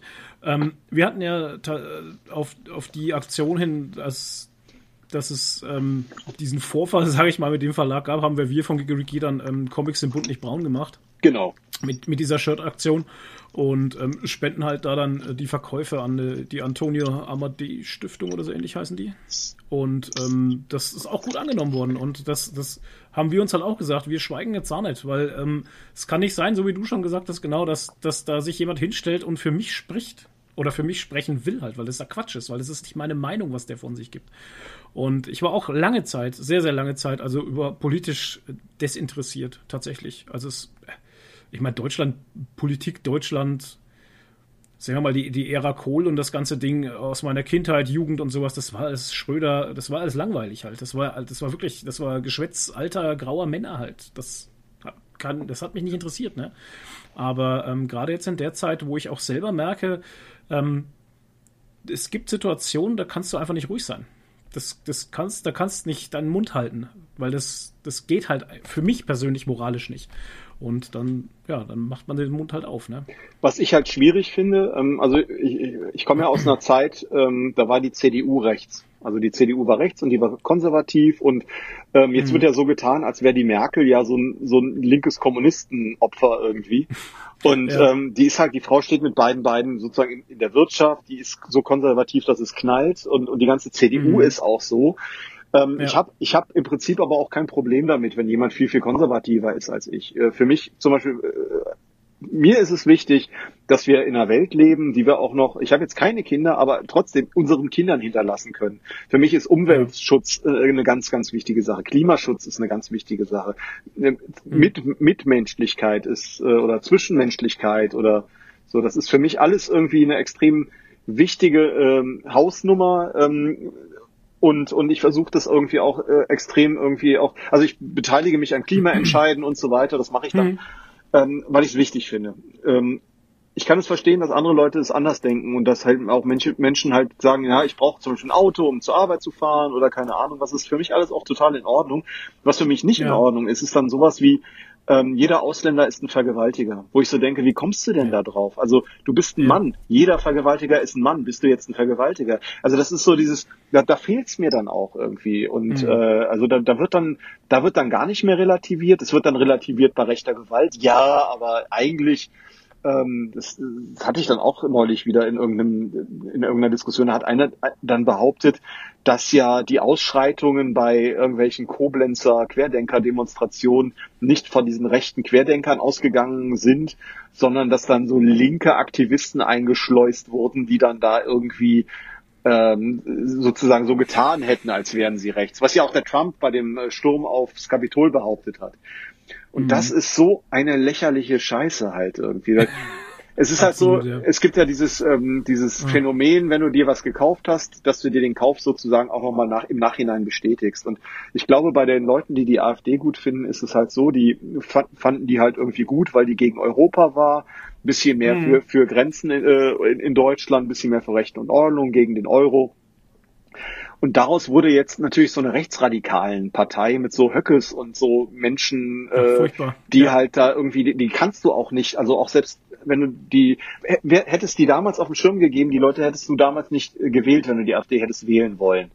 Und die sagen, die rudern jetzt aber zurück, diese Menschen, und sagen, ja, die sind aber auch gar nicht mhm. so schlimm. Oder das sind ja nur Vereinzelte. Und das sind ja auch gar nicht alles Nazis, sondern die sagen ja nur mal das, was sie denken oder so. Und das wird man ja, ja mal, ich bin ja kein Rassist, aber das sind so diese Menschen irgendwie. Und die gibt es ja. tatsächlich eben nicht nur im rechten, sondern eben auch im linken Spektrum, ähm, die mhm. dann eben langsam aber sicher so rüberdriften. Ne? Das ist halt, und deswegen, also ich, ich finde, äh, ich finde es wichtig, dass äh, das passiert ist mit dem mit der mit der Comic-Szene und diesem rechten Verlag, dass wir mal so sehen, mhm. wir sind in unserer Blase lange Zeit sehr unbehelligt gewesen und sehr glücklich. Ja. Und man muss halt einfach aufpassen. Also auch Richtig. Naja, was äh, Fun Fact: ähm, Ich wurde ähm, also mein, meine, meine Homebase ist ja Köln. Ich wohne jetzt zwar in Mainz, hm. aber ich bin, ich bin gebürtiger Kölner. Bin also gerne auch auf der Intercomic gewesen, die einmal äh, im ähm, Mai und einmal im November äh, eines jeden Jahres stattgefunden hat. So eher so eine Messe und auf solchen Messen hast du auch traditionell eher die etwas konservativeren Fans und Sammler und so weiter. Ähm, man merkt also auch, ich bin auch mit ein paar von denen irgendwie auf Facebook befreundet, die sind eher so ein bisschen rechtslastiger im Kopf. Ich will aber nicht sagen, dass das schon in Richtung AfD geht, sondern die sind halt um ein Vielfaches konservativer. Und ich wurde von einem Verlag angesprochen, ob ich nicht Bock hätte, bei denen, bei denen zu veröffentlichen. Und dann ja. meinte ich, ja, weiß ich nicht. Also ich hab, ich bin eigentlich glücklich mit meinem Verlag, aber ja, man könnte ja mal sich austauschen. Ja, äh, dann haben sie mir ihre Adresse gegeben und meinten, ja, nicht erschrecken, aber sie hätten so eine rechtslastige, rechtslastige Ausrichtung. Das wäre aber eigentlich gar nicht so. Und dann bin ich dann mal auf okay. deren Website gegangen und das waren halt solche ganz viele Romane, wo es dann um, um Flugscheiben ging, um äh, wie wenn Hitler den Krieg gewonnen hätte und so weiter mhm. und um Verschwörungstheorien ohne Ende, mhm. aber halt mhm. auch so verschiedene Verschwörungstheorien, die sich auch gegenseitig äh, gegeneinander äh, widersprochen haben. Und da hm. meine ich dann halt so, nee, sorry, tut mir leid, also das könnte ich meiner Reputation nicht äh, antun. Also das äh, nichts gegen okay. den Verlag und so, da gibt es sicherlich auch eine, ne, ich habe sehr vorsichtig formuliert. Ähm, ja. Es fällt mir sehr leid, aber wir würden einfach nicht zusammenkommen können. Und das ist halt, man muss halt schon doch ein Stück weit drauf achten, was man so tut und mit wem man es eben tut und mit wem man sich eben ins Bett legt. Und das ist halt, wenn du bei einem rechten Verlag dann irgendwie äh, unterkommst, da kannst du dann zwar sagen, juhu, ich höre das System von innen aus, aber am Ende färbt leider die Kacke eher ab, als dass du sie äh, umgekehrt dann irgendwie beeinflusst. Und äh, deswegen, also das ist mir halt auch passiert. Äh, ich habe mich halt dagegen, also ich habe mich dagegen entschieden, aber das geht ganz schnell. Und deswegen sagte ich ja, wenn du dich auf einer Messe mit jemandem unterhältst, den du super nett findest, ja. und auf einmal ist das halt, keine Ahnung, so ein rechter Halbnazi, dann äh, ja, dann muss man sein eigenes Weltbild auch mal überdenken und sagen, na prima, äh, gut, ich finde ihn jetzt zwar nett, aber wie kann es denn sein, dass der sich eben in diesen Bereich, der mir ähm, lieb und teuer ist, reingeschlichen hat, ohne mhm. dass man, dass ich das so gemerkt habe. Und man ja. muss halt wachsam sein. Das würde ich sagen, ist das Lernen aus der ganzen Sache. Wachsam sein. Das stimmt, ja. Ja. Ja, die deutsche Comic-Szene. Ja, das war auf, aufrüttelnd, glaube ich, das ganze Ding. Ähm, ich möchte aber kurz zurückkommen auf den, auf den Horror. Horror ja. im Plattenbau. Ja. Ähm, das ist ja das Schöne an, an der Sache, ist ja, Horror empfindet ja tatsächlich oftmals jeder doch ein bisschen anders. Und im Comic ist Horror auch, also kann er auch viel subtiler sein halt. Ne? Ich erinnere mich zurück, wir haben ähm, von, oh, wie heißen sie wieder, ähm, von Chris Scheuer und Reiche Ernte. Bauer? Reiche Ernte, genau, die drei Bände haben wir damals gelesen und äh, gereviewt und da waren auch richtig tolle Geschichten drin. Und ähm, was ich damit genommen habe, ist tatsächlich, dass, dass die zwei es tatsächlich immer wieder geschafft haben, mich auf eine andere Art und Weise doch zu, also zu gruseln halt, sage ich mal. Ah, schönes Wort, gruseln. Ähm, weil, okay, jetzt muss ich ein bisschen ausholen. Für mich funktioniert Horror im Comic nicht so gut einfach, weil oftmals Sachen passieren, die ich auf der Seite schon sehe, zum Beispiel. Ne? Also das ist halt so, manchmal passiert es, dass der, der Autor oder wer auch immer den Comic dann zusammensetzt, es geschafft hat, dass die tatsächlich krasse Szene einfach auf der nächsten Seite kommt, wenn du umschlägst. Ne? Dann funktioniert für mich der Horror besser. Aber für mich fehlt halt tatsächlich viel ähm, Hintergrundgeräusche, Atmosphäre, Musik und sowas. Ne? Das, keine Ahnung, vielleicht ist es bei anderen anders. Aber ähm, wie ist es da für dich so? Weil du ja jetzt eben den Plattenbau machst und sowas. Was, in welche Richtung Horror willst du da abdriften oder gehen oder so? Kannst du das schon so sagen oder ent äh, entwickelt das, sich das erst?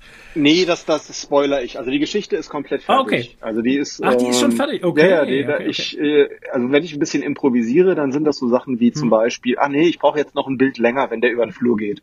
Einfach um okay. so eine gewisse Grundstimmung zu erzeugen. Und Aufzubauen. Ja. Bei dem, bei dem Kein Vatertag, das war halt humorbetont. Da hast du sozusagen, hm. Humor kannst du viel besser transportieren, auch in so kleinen Abschnitten. Bei dem Horror hm. ist es so, um so eine Stimmung aufzubauen und ich zeichne das ganze Ding ja tatsächlich auch für den Druck und nicht für fürs Web ja. eigentlich.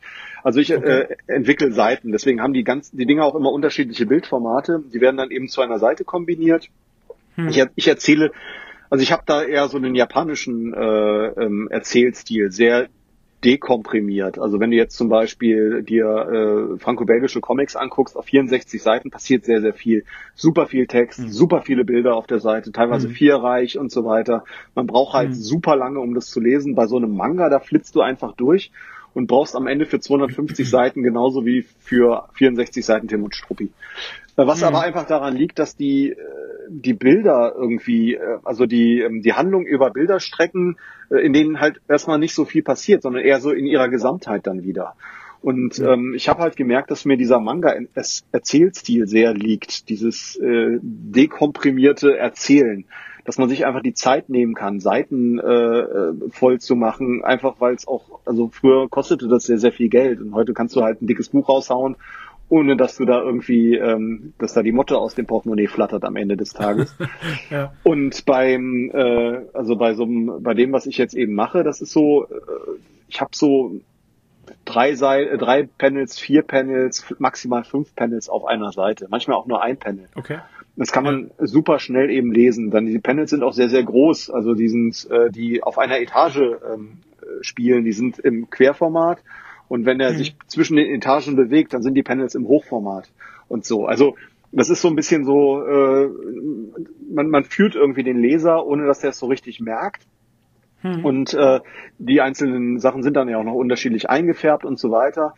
Ähm, aber sowas wie jetzt zum Beispiel der klassische Jump Cut, den du aus dem Film kennst, wenn dann irgendwie, keine Ahnung, Klassiker, jemand guckt in den Kühlschrank, macht die Tür auf, guckt rein, macht die Tür, äh, äh, macht die Tür zu, und dann steht jemand hinter der Tür. Oder ja. mittlerweile, da steht eben keiner mehr hinter der Tür, dann dreht er sich um und dann steht er hinter einem. Dann also, steht er da, ja genau. Es steht auf jeden Fall immer irgendwer irgendwo.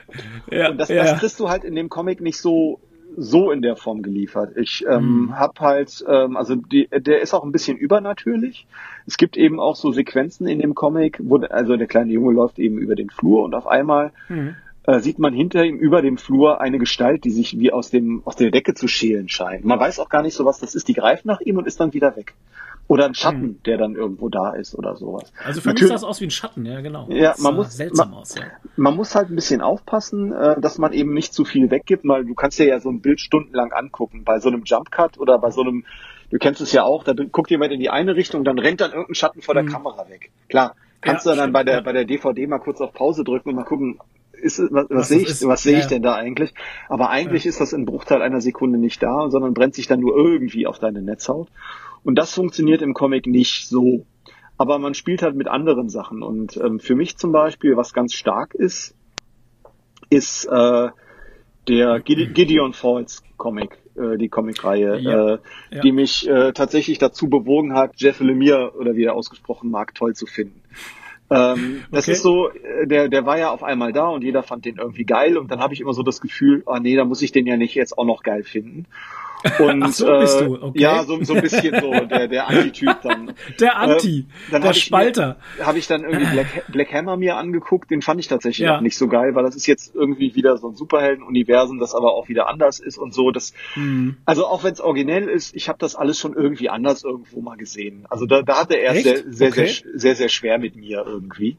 Okay. Ähm, mhm. Ja, keine Ahnung. Ich sag jetzt mal, äh, bei The Boys findest du solche, solche Superhelden, äh, die irgendwie Pastiche sind äh, von, von eigentlichen Dingern, die man schon kennt. Oder bei, okay. äh, selbst bei den Mainstream-Superhelden wie Captain America, wenn so ein äh, Ed Brubaker sich mal rangesetzt hat und das neu interpretiert. Also irgendwie, mhm. weiß ich, also mich hat's einfach nicht begeistert. Und okay. ähm, das war dann aber so, als der dann eben, ich weiß nicht, ich fand halt einfach die Zeichnung toll. Und dann habe ich den mitgenommen wegen der ja. Zeichnung. Und dann äh, Andrea Sorrentino oder wie heißt der Zeichner? Also äh, irre bei Gideon Fall? Ja. Ja, irre ja, gut. Bei Gideon Falls an Andrea Sorrentino, genau.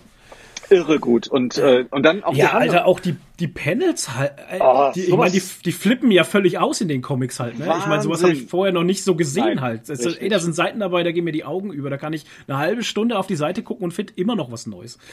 Und das Tolle ist ja, dass die Serie so erzählt ist. Also ähm, oftmals ist es ja so, wenn du irgendwie was gelesen hast, dann musst du ja die letzten Band muss ich mir nochmal durchlesen, weil jetzt ein halbes Jahr mhm. oder Jahr später weiß ich gar nicht mehr, was da passiert ist. Ja. Das ist eigentlich da fast schon egal, weil die transportieren das, was passiert ist, mit. Aber das Ganze ist so irgendwie so transzendent irgendwie. Also ich weiß nicht, also es ist so ist nicht greifbar. Ja. Also und trotzdem toll. Also das zu lesen ist einfach super. Das ist für mich so, das ist so einfach einer der besten Horror-Comics, die es aktuell so gibt. Oder? Ich bin jetzt ja? Oh, so, sorry, ja. Nee, oder? bitte, nee, Okay, rein. dann ich bin jetzt gerade, ich bin jetzt gerade ähm, im Band 4, Band 5 ist ja auch schon draußen, Band 4 hatte ich jetzt erst gelesen und ich habe gestern auch bei uns im Podcast drüber gesprochen, habe ich gesagt, ich finde es faszinierend, wie die wie dieses Team das geschafft hat, mir den Horror im Comic äh, irgendwie durch die Hintertür in meinen Kopf zu pflanzen. Das ist ganz seltsam. Also das ist ganz seltsam. Ich habe vorher, also ist so gar nicht so lange her, habe ich Infidel gelesen. Das ist auch im Splitter Verlag erschienen. Ja. Da geht es ja auch um Rassismus zum Beispiel. Hat eine tolle Message der Comic, total geil. Ähm, von der Story her, Horror fand ich jetzt nicht so, ne? Also der hat es eben nicht so geschafft. Aber bei Gideon Falls tatsächlich, ähm, erster Band, zweiter Band, dachte ich mir noch, naja, so Horror ist das ja jetzt nicht und so, ne? Das ist ja, pff, keine Ahnung, tröpfelt so vor sich hin. Geile Story, Panels, whatever. Ich habe keine Ahnung, was das für ein Trip ist, aber ich finde ihn geil. Und dann auf einmal ab dem dritten Band hier jetzt und in den vierten rein denke ich mir, wow, wo kommt denn jetzt dieses Horror Feeling her? Was zum Fick machen die gerade da mit mir? Und das finde ich so geil. Ich weiß gar nicht, da kriege ich Gänsehaut halt. Ich weiß nicht, wie. Ich finde es krass halt. Ja, also, also ging mir genauso und dann habe ich dann gedacht, naja gut, komm, dann, dann gib dem, dem Jeff mal eine Chance irgendwie. Hab mir noch, äh, ja. wer ist das, Serpient oder so, dieser, der auf dem äh, Raumschiff spielt, der Comic. Hatte ich mir auch noch gekauft. Den kenne ich gar nicht. Ne? Und ja, der ist jetzt im Stiller Verlag erschienen, ähm, im Original mhm. bei dem sehr, sehr, sehr empfehlenswerten Verlag TKO Presents heißen die, glaube ich, oder TKO Studios. Und okay. ähm, die haben so eine Reihe von sehr, sehr interessanten Büchern rausgebracht. Etwas ungewöhnliches amerikanisches Format ähm, und ja. also für Amerikaner tolle Sachen. Und also der, der ist schon gut. Also der Jeff Lemire, muss ich sagen, da kann man sich irgendwie eine Scheibe von abschneiden irgendwie. Aber zum Beispiel, äh, kennst du Cullen Bunn? Der hat, äh, der ist auch irgendwie im Mainstream Superhelden-Comic aktiv, aber der hat auch okay. äh, unter anderem den Comic, die Comicvorlage geschrieben, äh, Empty Man, The Empty Man. Das der ist jetzt auch, ne? der ist jetzt auch im letzten Jahr verfilmt worden. Eine der besten Comic-Verfilmungen, die ich jemals gesehen habe. Also richtig, richtig guter Comic, äh, Horrorfilm. Und der Comic ist selber okay. also auch hat eine fiese und düstere Handlung. Oder äh, den Namen kann ich, ich nicht gerade, sicherlich was nicht. so gemacht hat. Der Kallen Bann hat einiges gemacht. Der hat. Äh, ja, ich sehe schon. Ja, ja, Deadpool, Deadpool, Venomverse, ähm, Star Wars Darth Maul. Ähm, ja, wow, okay, alles klar. Genau. Und der hat halt fernab eine ganze Reihe, also eine gigantische Latte an äh, Horrorcomics gezeichnet, äh, getextet. Okay, krass. Super, ja. super geile Sachen. Unter anderem The Six Gun ähm, gibt's okay. da. Das ist so ein Horror-Western. Super toll. Die sechste also, Waffe heißt auf Deutsch. Okay, ja, alles klar, ich sehe es gerade. Und äh, oh Gott, Sparrow County? Harrow County? Harrow County heißt der. Auch, auch ein supergeiler Horror. Also der macht halt tolle Sachen. Okay. Auch mit ja. guten, äh, mit guten, der Brian Hurt häufiger dabei. Gut, guter Zeichner. Also das macht äh, echt Spaß, irgendwie das zu lesen. Und was mich jetzt auch echt geflasht hat an Horror, das war Something mhm. is Killing uh, the Children. Habe ich äh, auch noch nicht gelesen.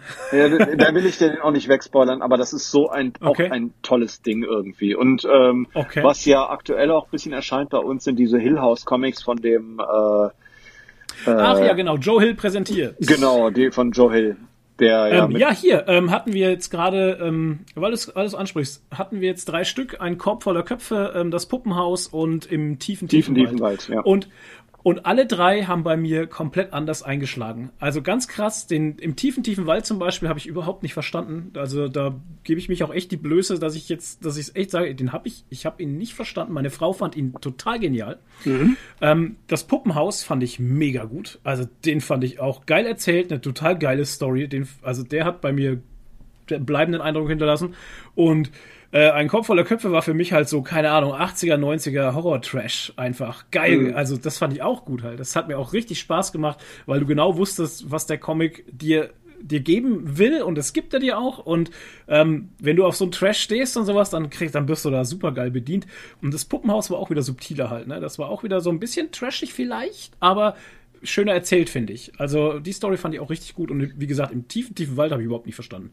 Ja, ging mir so ähnlich. Ähm, also ich habe die alle drei gemacht. Dazu muss man aber auch sagen, dass nur äh, ein Kopf voller Köpfe von Joe Hill getextet wurde. Genau. genau. Ja, ja. Aber ähm, also ich, ich finde es halt schön, dass das Genre Horror sich wie, wieder mhm. so ein bisschen entwickelt. Also auch ein bisschen was waren denn die Horror-Comics meiner Kindheit? Das war zum einen, also fand ich halt diese alten EC-Nachdrucke super von den EC-Comics, äh, hier ähm, World of Horror und sowas, also was, oder mit dem Crypt mhm. Keeper mhm. und so, das fand ich natürlich toll. Ach stimmt, genau, der Crypt Keeper. Genau, das waren so die alten Sachen, ähm, aber dann eben auch so diese Gespenstergeschichten vom Bastei Verlag. Ne? Die, die, die Richtig, das, das war halt der Horror meiner Kindheit irgendwie. Ja. Und das hat, das hat sich jetzt schon doch ein bisschen wieder geändert. Also auch, dass so, so ein Markt da entstanden ist, dass die mhm. Leute sowas irgendwie lesen. Und ähm, gerade sowas wie Something is Killing Our Children ähm, ist halt so eine Sache, die äh, das entwickelt sich halt auch so ganz anders und ganz sanft okay. in, in Richtungen, die man vielleicht auch gar nicht erstmal so äh, erwartet hat. Und das finde ich halt sehr spannend und deswegen ja. also beim bei dem äh, Horror im Plattenbau, den ich da jetzt gerade mache, hm. da geht's eben auch so ein bisschen, also was ich halt äh, vereinen, vereinen möchte, ist halt zum einen ähm, so ein bisschen so diese Stephen King-Ästhetik. Äh, Kinder treffen sich und äh, haben gegen mhm. einen übermächtigen äh, Gegner zu kämpfen. Äh, ah, okay. Das, äh, wenn das so ist, also ne, also das ist. Ach so, wenn das so ist, ja natürlich. Also es ist, der Comic ist ja. halt, ich, ich würde mal so sagen, der ist ganz anders als alles, was ich bisher getextet und gezeichnet habe. Okay. Und wird auch noch ein paar Wolken schlagen, wo ich denke, kein Mensch auch drauf kommen wird. Okay, äh, Alter, allerdings, ja, allerdings halt auch, weil ich ein Kind meiner Zeit und meiner, wie soll ich sagen, also ich bin ja nun auch domestiziert worden mit aller möglichen Zeug von Horrorfilmen und Horrorstuff. Hm. Ähm, so richtig neu ist nix. Ne? Das ist halt, das wird es nachher auch so sein. Ja, hätte man drauf kommen hm. können oder ja, gab es dann mhm. aber auch schon mal, aber ich glaube nicht in der Form, wie ich das jetzt vorhabe oder auch machen werde und so.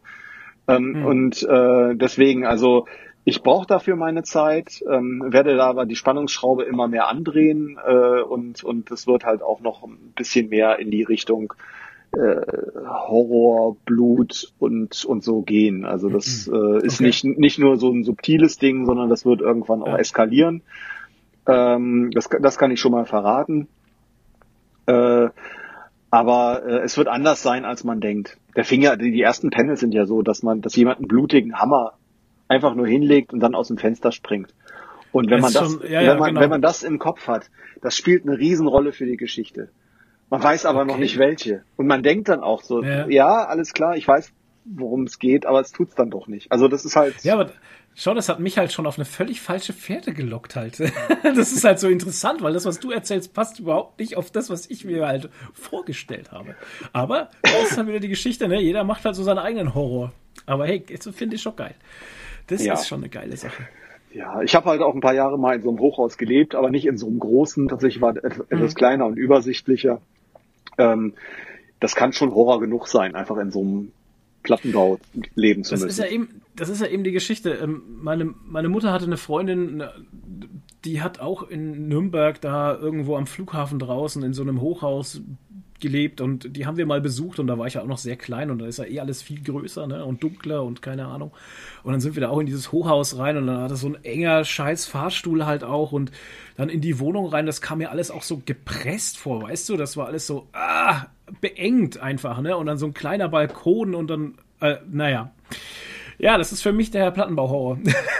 ja, also, also wie gesagt, ich hätte auch nicht äh, mir vorstellen können, darin zu leben, aber wir hatten also mhm. äh, damals eine sehr schöne Wohnung, das meine damalige Frau und ich.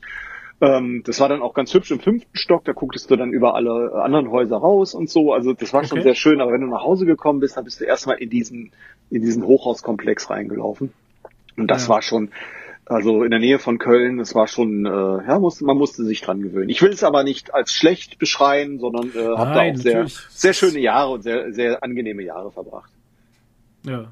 Ja, genau. Aber das, ja. wie gesagt, das ist jetzt so ein bisschen der Horror, der sich da bei dieser ganzen Geschichte so entwickeln wird.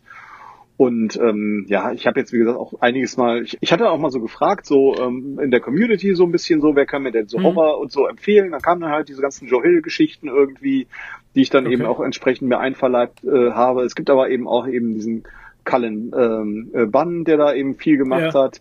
Ähm, und äh, noch so ein paar andere Sachen, die irgendwie, äh, die ich gar nicht so auf der Uhr hatte, die irgendwie sehr, sehr interessant waren und äh, auch echt Spaß machen, die zu lesen. Also es gibt ja viele kleinere Verlage oder Imprints, die irgendwie so Sachen mhm. rausbringen, die man so gar nicht so kennt. Äh, ähm, wo man dann doch irgendwie mit dem Ganzen mal eine Chance gibt.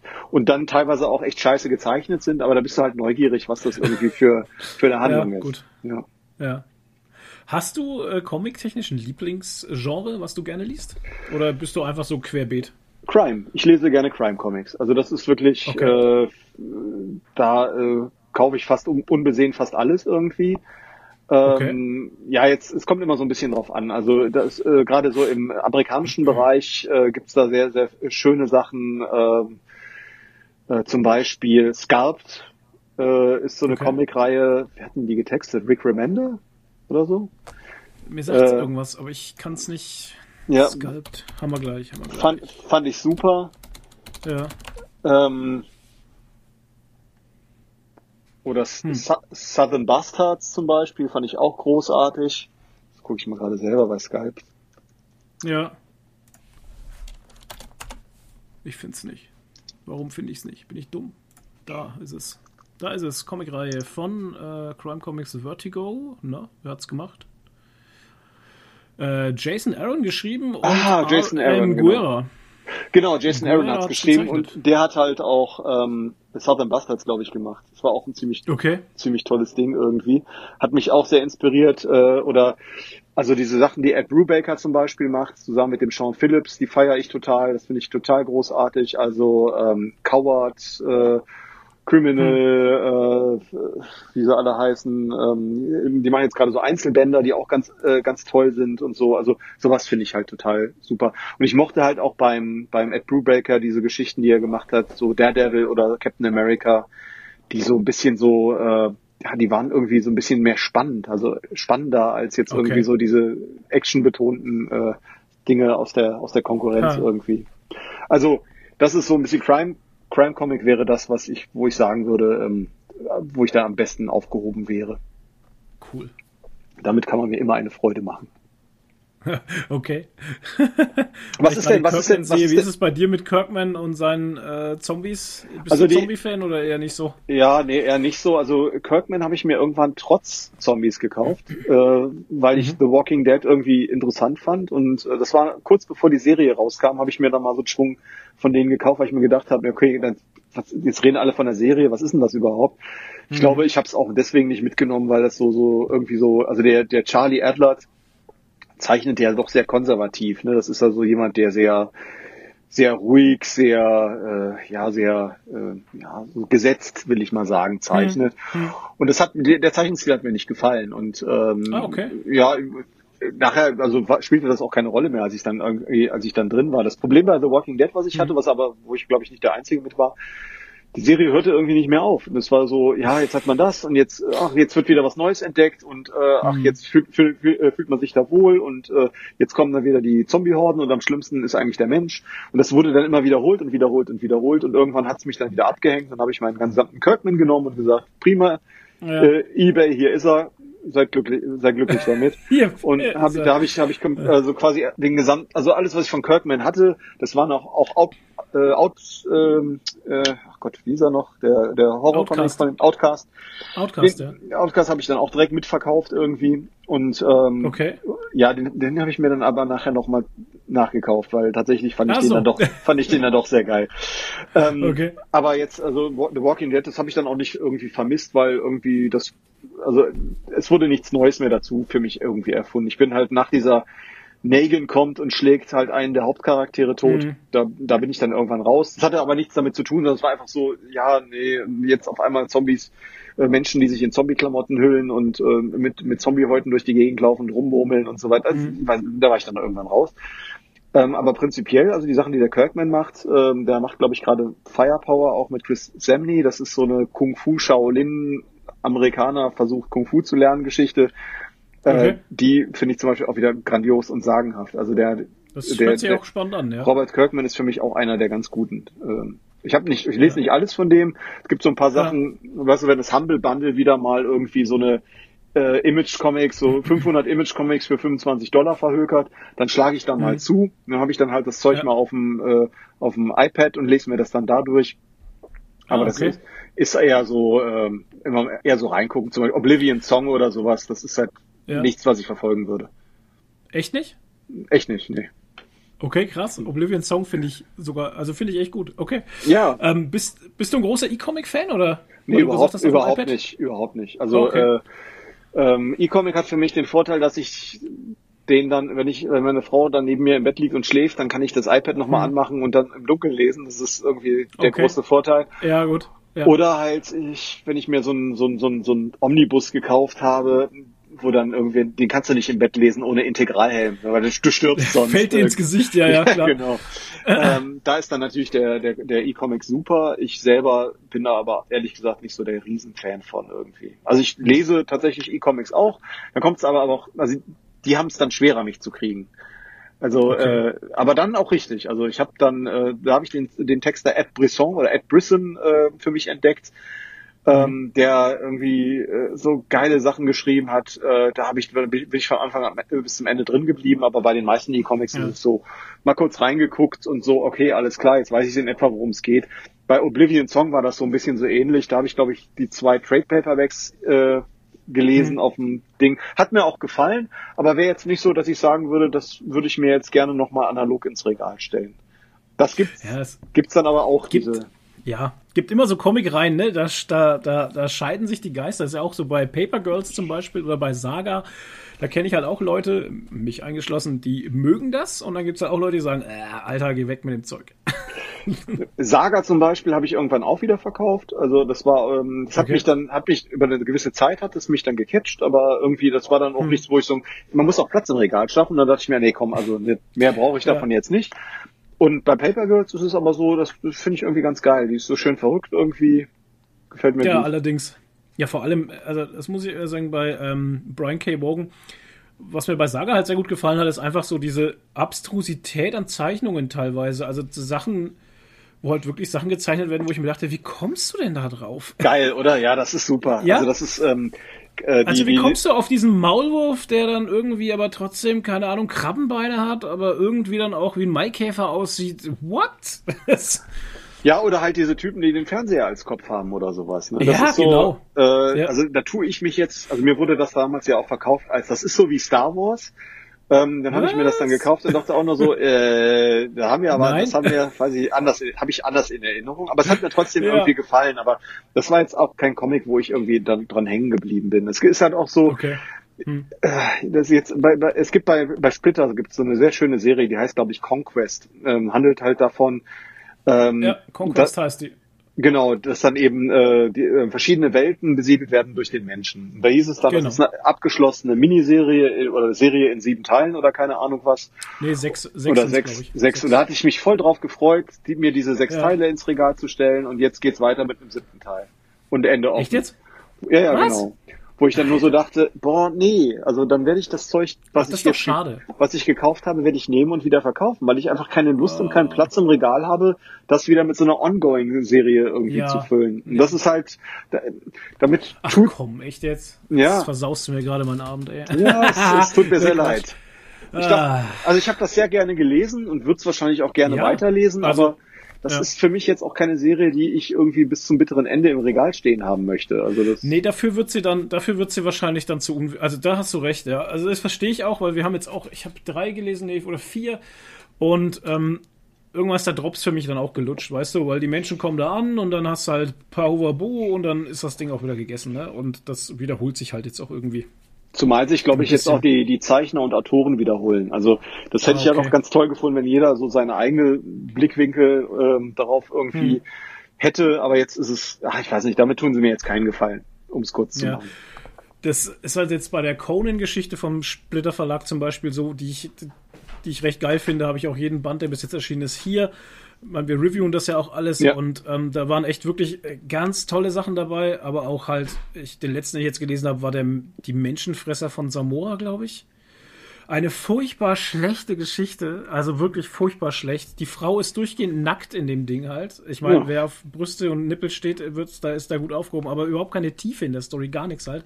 Und im Nachhinein, das halte ich den Splitterbänden halt immer zu, sehr zugute, kommt dann die Erklärung, wie diese Geschichte erstanden, äh, äh, genau erstanden ist, wie das überhaupt zu der Geschichte gekommen ist, was, was Howard sich dabei gedacht hat, warum er es so gemacht hat. Ne?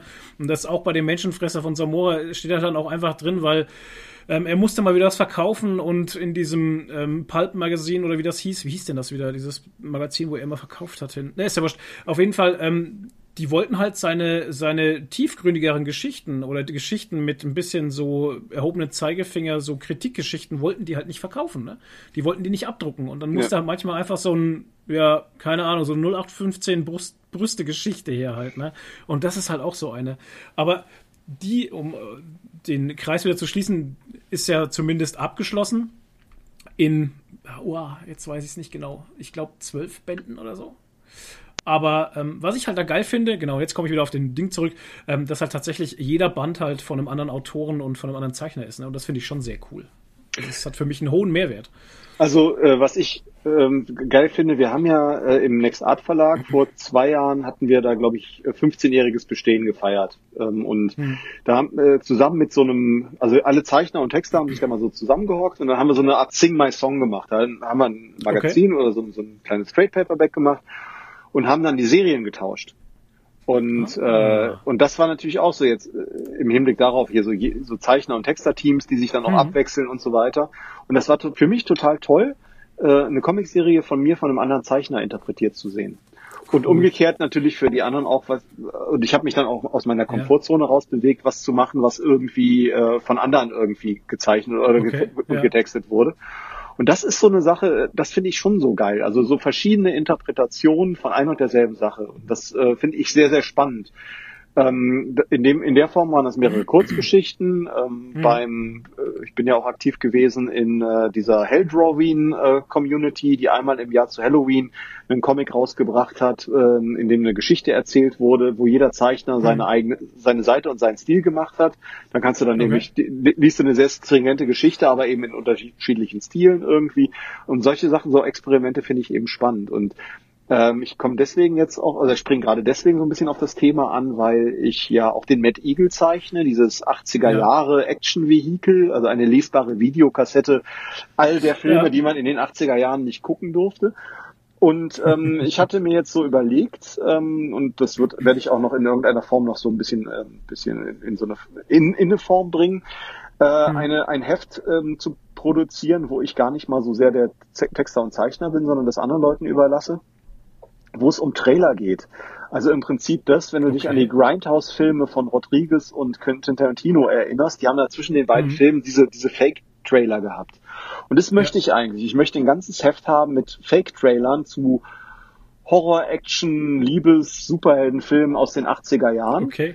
Äh, Geil. Von eben ja. äh, Zeichner, Freunden, Kollegen äh, in, in Szene gesetzt. Ein, zwei Seiten lang. Weißt du, sowas mhm. wie eine eigene Version von Chucky die Mörderpuppe oder sowas. Also dass man sowas mal irgendwie so hat und ich, äh, das ist halt noch nicht so richtig spruchreif, aber ich werde dann auch die einzelnen Leute dann eben auch angehen, dass man dann eben mhm. dann so äh, am Ende so zwischen, keine Ahnung, 15 und 20 äh, Geschichten dann hat, die ein oder zwei Seiten haben und eigentlich nur der Trailer sind. Also nur eine Idee von der Geschichte verkaufen, gar nicht mhm. so sehr die Geschichte an sich. Und das wäre dann für mich so eine schöne Sache, um den ersten Matt Eagle ad acta zu legen und dann den, den Nachfolger Matt Eagle, den es dann geben wird, äh, in Angriff zu nehmen. Okay. Der dann auch heißen wird Matt, Matt, Matt Eagle Returns. Und ein, äh, ein, okay. ein, ein 1A Rambo 2 Spoof werden wird. okay, geil. Sehr ja, schön. Genau. Ah, das und, ist cool. Und danach wird es dann Son of Mad Eagle geben. Das ist ähm, eine, äh, ja, weißt du, sowas okay. wie, weißt du, sowas wie äh, der Kindergartenkopf oder der Babynator. Also so Actionheld äh, ah, muss sich um okay. ein kleines Kind kümmern und es wird sehr lustig in Anführungszeichen. Ja. Und äh, abschließen werde ich dann die Reihe mit Mad Eagle 2000. Das spielt dann in der Zukunft. Sehr genau. schön. Ja, da freue ich mich Ach, auch geil. schon drauf. Das hört sich auf jeden Fall alles sehr gut an. Das wird dann ein schöner Omnibus werden, den ich dann über Kickstarter oder sowas crowdfunden werde und dann. Ja. ja. Ich meine, du warum nicht? Ähm, ich denke, so, so Crowdfunding und, und Kickstarter ist eh, glaube ich, auch eine coole Nummer, wo man ähm, sein Comic, glaube ich, äh, ins Leben rufen kann. Ich meine, wenn ich jetzt an Claudia Schmidt denke, die Mirror gemacht hat, oder äh, äh, Hunter of Dreams, das habe ich damals auch unterstützt. Ähm, also ich bin bei sowas auch zu haben halt, also als so zu unterstützen. Das mache ich gerne, weil ja, das ist einfach. Ich finde das, ich finde das geil, dass auch der Künstler da ähm, dadurch eben die Chance hat, äh, sein, sein, sein, sein Projekt, sein, sein Comic halt ins Leben zu rufen. Ähm, wie ist es bei dir? Wie stehst du zu Kickstarter und so? Also ich unterstütze da sehr viele Projekte, gerade aus dem Comic-Bereich. Hm. Ähm, das ist halt super interessant, was man da so irgendwie sieht. Ich bin natürlich ein Fan des äh, haptischen und ball manchmal so ein bisschen die Fäuste in der Tasche, wenn ich so sehe, was ich dann so an Versandkosten zu berappen habe. Das geht dann ja leider auf mhm. keine Kuhhaut. Ähm, dann ist es ab und an auch nur dann die digitale Ausgabe, die ich dann trotzdem auch sehr okay. gerne unterstütze. Das ist dann natürlich auch ein bisschen preiswerter. Oder ich schlage halt auch richtig zu, also dann wirklich das volle Programm. Also das, worauf ich keinen Wert lege, das ist dann aber auch eher so mein Ding. Ich brauche keine eigene Zeichnung. Es muss auch nicht mhm. zwangsläufig signiert sein. Aber wenn die jetzt zum Beispiel sowas sagen wie, ja, es gibt das kleine Buch und das gibt's noch im Überformat, dann kriegen, ja. dann kriegen sie mich mit dem Hardcover-Überformat und der Spot-Lackierung irgendwie äh, auf dem Titel. Ähm, yeah. Weil ich finde ein schönes Buch halt toll. Ich, wie gesagt, ich stehe ja. jetzt nicht so sehr darauf irgendwie, ich muss auch nicht zwangsläufig in der Danke-Section da irgendwie erwähnt werden mhm. oder als äh, Charakter im Hintergrund zu sehen sein. Das finde ich zwar schön, dass man das machen kann, aber das ist nicht meins. Aber wenn ich dann die Chance habe, über Kickstarter so einen richtig geilen Brocken zu erwerben, hm. der wirklich auch richtig cool ist, wo sich jemand irgendwie Mühe gemacht hat, das vernünftig drucken zu lassen, auf vernünftigem Papier, mit einem Kapitelband und einem Lesezeichen und ich weiß nicht was. Ja. Daran habe ich dann halt Spaß. Also ja, sowas unterstütze ich. Ja, ich hatte auch äh, Ralf Singh und äh, Hannes Radke hatte ich jetzt unterstützt, hier bei äh, The Impure heißt es. Ähm, da war ich auch dabei und dann hatte ich mir aber schon auch äh, äh dann hier das Variant-Cover gegönnt und so. Das, das sind auch so Sachen, da denke ich mir dann auch so, ja, das komm, ey, Alter, geil. Ah, ja, aber das, das zum das Beispiel, also so gerade auch, äh, der, der Ralf hat ja auch Zinnober gemacht da und so. Genau, und, richtig, und ja. Äh, ähm, das ist halt schon toll. Also diese Möglichkeit, irgendwie das mhm. irgendwie auch um das Volk zu bringen. Ähm, also ich habe mich da auch sehr drüber gefreut. Ich habe halt auch alle diese drei Bände von ihm da so unterstützt mhm. und äh, ich stehe halt auch auf den Zeichenstil von dem Hannes Radke total. Also ich mag das sehr gerne. Der ja. le leicht angemangert um die Ecke kommt. Äh, also es ja, gefällt stimmt. mir schon gut. Der Reif hat da koloriert, der Marc Schmitz hat da die, die, das Lettering gemacht. Das ist alles irgendwie genau, wunderbar ja. aus einem Guss, gefällt mir richtig gut. Ich muss allerdings gestehen, dass ich es noch nicht zu Ende gelesen habe. Ich habe da nur meine Nase mal reingehängt und fand's, ja. fand's schön. Aber es liegt halt leider auf dem Stapel von ungelesenen Gedöns, der ungefähr so hoch ist wie der äh, Turmbau ja. zu Babel. es gibt mir auch so, ich habe ja auch noch ah, ich muss noch so viel, es ist immer so, ich muss noch so viel Zeug lesen. Ich habe noch so viel Zeug hier rumliegen, weißt du, dann noch ein Band von Invincible, das sind ja auch so ätzende Schinken teilweise und dann äh, an, am liebsten mag ich Monster. Der Michael hat schon gelesen, ich habe es noch nicht gelesen. Ich habe bloß mal so durchgeblättert und denk mir so, oh, Alter, wow, geil, muss ich noch lesen. Ja, aber der Stapel ist immer sehr, sehr hoch und die Impio liegt da auch noch drauf. Ja gut, ihr macht das ja natürlich auch äh, professionell, dass ihr euch da mit dem mit der Materie da so auseinandersetzt und äh, ja. dann, dann eben auch ja. das, die ganze Sache reviewt. Sprich, man hat da natürlich auch eine etwas professionellere Herangehensweise. Comics Weiß bei mir. ich gar nicht. ich hätte es ja. gar nicht so sagen, weil ich bin auch bloß ein Typ, der die Dinger halt liest halt und gibt dann meinen Senf ins Internet ab und wen es interessiert, der schaut sich's halt an und wen es nicht interessiert, ja mei, der Schaut es halt nicht an. Was ich halt immer super finde, ist, wenn man halt jemanden findet, der, ähm, also von dem man halt in etwa weiß, wie er, wie, man, wie er tickt. Ähm, also mhm. Also das, deswegen, also ich lande auch immer wieder irgendwie bei Geekeriki und gucke dann mal wieder, was, was habt ihr okay. da so gemacht? Weil, äh, ja. also ist ja auch so, manchmal sind wir da gar nicht auf derselben Wellenlänge, ja. Aber ähm, ja, ist doch völlig in Ordnung, ne? Eben, total. Und das ist ja, ja gerade irgendwie auch das Schöne. Äh, oder, oder jetzt zum Beispiel, ich weiß nicht, kennst du den Tillmann Kurt, der ähm, ja. Den finde ich, Mit, der, der, ist auch so unfassbar sympathisch. Den habe ich irgendwie vor ein paar Jahren mal in, in Aachen kennengelernt. Der macht ja auch viele mhm. Reviews, hat auch für die Comic-Szene äh, einiges gemacht und ist ein, hat auch schon bei mir gepennt und so, ist ein super netter Typ. Und der macht halt auch so interessante Reviews irgendwie, die mhm. nicht unbedingt immer meiner Meinung entsprechen, aber wo ich dann halt auch die Herleitung verstehe. Und das, das, ist halt, das Richtig. ist bei euch so, das ist bei ihm so. Mhm. Und manchmal ist es so genau, dann spricht er das aus, was ich auch so gedacht habe irgendwie. Das mhm. gefällt mir irgendwie auch. Also ich finde das irgendwie auch ganz schön, dass man da auch so sieht, da kümmern sich auch Leute so ein bisschen um die, die Aufarbeitung, weil ihr seid eventuell dann ja auch, ähm, nennen wir es mal, Entscheidungsverursacher äh, bei jemandem, der sich mit dem Gedanken trägt, jemandem anderen mhm. zum Beispiel einen Comic zu schenken. Und Richtig, äh, wenn ja. der da irgendwie über eine Review äh, stolpert, die irgendwie gut oder auch die eben schlecht ist, mhm. ähm, dann wird er sich dafür oder dagegen entscheiden. Das finde ich ist zum Beispiel echt eine Entscheidungshilfe auch, für ja. jemanden, der sich mit einer Materie eben nicht so auskennt. Ja, ist, ja, ist zwar, äh, komischerweise ist das immer so, für mich immer so unglaublich, wenn ich das immer äh, höre oder lese, wenn einer dann unter eine Review bei uns schreibt so, ey, geil, danke für die Review, jetzt kaufe ich mir den Comic. Und dann denke ich mir auch immer, oh krass, jetzt haben wir echt dazu beigetragen, dass er sich diesen Comic kauft. Ne? Ich check das immer gar nicht. Weil, wie gesagt, Auf jeden es hört Fall. sich vielleicht, es hört sich vielleicht immer so, äh, keine Ahnung, das sagt er halt jetzt so, damit er irgendwie das so sagt, aber weißt du, wir sind halt zwei Typen, die gerne Comics lesen und dann unsere Meinung ins Internet ballern, weil wir es können. That's the, that's it. Ja. Ne, ich will überhaupt, ich will eigentlich überhaupt niemanden beeinflussen oder sowas, aber das, das, das resultiert halt auch daraus, ne? Und das muss ich auch immer für mich selber ein bisschen bearbeiten oder verarbeiten, so sollte man sagen. Ja. Es ist halt so. Es gibt ja, ja nun diesen, diesen, äh, nennen wir es mal Beruf des Influencers, ähm, der da ja irgendwie ja, äh, für, ja. für Gott und die Welt dann irgendwie sein Gesicht irgendwie in die Kamera hält. Und ja. ich, ich persönlich empfinde das als also ich habe es am Anfang sehr interessant gefunden, dass es tatsächlich so mhm. ist, dass, dass die sich dann irgendwann auch selber Influencer äh, genannt haben. Das ist ja nichts anderes mhm. als zuzugeben, dass man halt einen Scheiß darauf gibt, was man verkauft. Hauptsache man verkauft es irgendwie. Es money, wird immer money, gesagt, money. genau, ja. es wird ja immer gesagt, ja, ich äh, es muss schon zu meinem Channel passen irgendwie, wird ja immer gerne gesagt. Aber das ja, ist auch. Ja, eben. ähm, aber gerade bei so einem, ich meine, ihr habt es ja einfach und schwer zugleich. Ähm, das Medium Comic ist in Deutschland echt dünn besiedelt, spitze, mhm. spitze Zielgruppe. Reich werden kann man damit sowieso nicht. Das heißt, man muss Leidenschaft dann reinkippen. Und entweder du machst Comics oder mhm. du liest Comics und sprichst drüber. Das sind so diese mhm. beiden, die beiden Kanäle.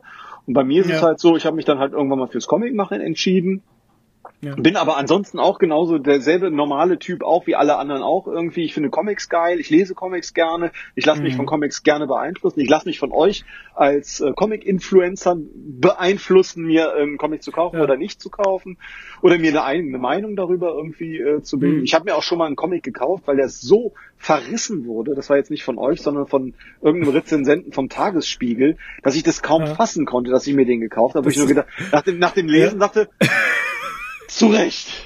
es ging, es ging, ja, aber das ist ja auch geil halt. Ja, ne? ja, es ging halt um die, um die neuen äh, Comics von Bruno, Bruno Bas Brasil.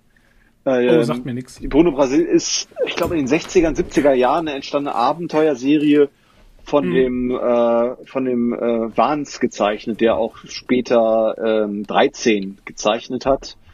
Okay. Und äh, getextet von, äh, oh Gott, wie heißt denn der Typ nochmal? Nennen wir ihn Typ. Nee, es wäre sehr traurig, weil er hat irgendwie alles getextet, was irgendwie so oh, äh, unter okay, anderem also. Al Albert Enzian hat er getextet. Und hier, da, da werde ich ihn jetzt auch finden.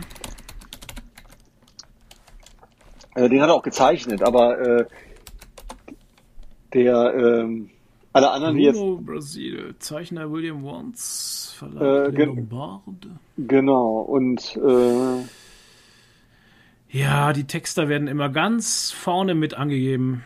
Das ist aber echt eine Unverschämtheit. Auf Wikipedia gibt's einen Albert Enzian, äh, ah, Michel Renier, Greg, klar, der Greg. Ah, okay. okay. Ja, genau. Deswegen, also mehr Culpa. Ich kenne seinen Namen und huldige ihm auch, weil er ist ein toller Texter gewesen. Aber ja. äh, jetzt ist er mir gerade nee, man wird ja auch älter. Und, Ey, passiert äh, schon mal. Ja, es ist, es kommen viele Namen rein und andere werden von der Platte gelöscht. Und der, der Greg ist also einer der, ähm, der eben auch für das Magazin Pilot damals viel gemacht hat und ähm, unter anderem eben auch diese, diese Bruno Brasil, diese Agentengeschichte. Hm. Und der William okay. Barnes äh, hat das halt toll gezeichnet und äh, äh, was das Besondere an dieser äh, Agentengeschichte ist, dass das Team Kommando Kaiman von Bruno Brasil irgendwann äh, fast komplett ausgelöscht wird. Also der, da werden fast alle Hauptcharaktere getötet. Und das okay. ist schon eine ziemliche Ansage, auch für so einen Comic. Eine krasse irgendwie. Nummer, ja. Genau. Klar. Und der Nachfolgecomic kann weder inhaltlich noch zeichnerisch damit halten. Und das ist wirklich, muss man okay. sagen, der Comic ist richtig schlecht. Ja. Aber ich habe ihn also mir gekauft. Also es war zu Recht verrissen. Ja, ja, es war zu Recht der Verriss, genau. Aber du hast ihn gekauft. Ich habe ihn gekauft, ja. Also es hat mich dann doch irgendwie du, erwischt. Du, bei uns ist es halt auch tatsächlich so und äh, das halten uns auch viele zugute, dass die immer sagen, ja, ihr seid so, so real und so. Dann sag ich, ja, wir sind halt wir. Ne? Also warum soll ich mich verstellen halt? Wenn, wenn ich den Comic nicht gut finde, dann sage ich das auch. Aber ich begründe auch, warum ich den Comic nicht gut finde. Ne? Das ist ein ganz wichtiger, ganz wichtiger Punkt auch. Ne? Weil es gibt auch viele die draußen, die einfach alles feiern. Die finden alles toll. Und dann sage ich mir auch immer so, okay, kannst du machen. Ist halt dann, weißt du, dann findest du halt einfach alles toll, was es gibt. Gesch halt Gesch Geschmack ist zum Beispiel sehr subjektiv und ähm, ich finde gerade ja. beim, beim Humor lässt sich das irgendwie festmachen. Ich habe ja mit ähm, ja. Cartoons angefangen hm. und ähm, also School Peppers sind, ist so die Cartoon-Reihe, die habe ich 2010 so ein bisschen ins Leben äh, gerufen, äh, habe sie damals auch re regelmäßig befeuert. Mittlerweile sind die so ein bisschen meiner Comic-Leidenschaft äh, gewichen, aber ich habe jetzt wieder so entdeckt, meine Liebe zum Cartoon, habe wieder angefangen zu zeichnen.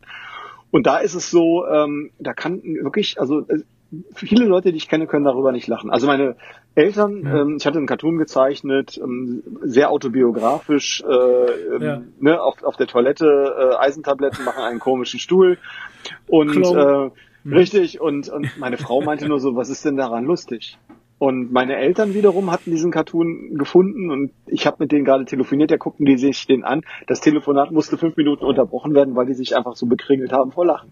Und deswegen, also Humor ist extrem unterschiedlich.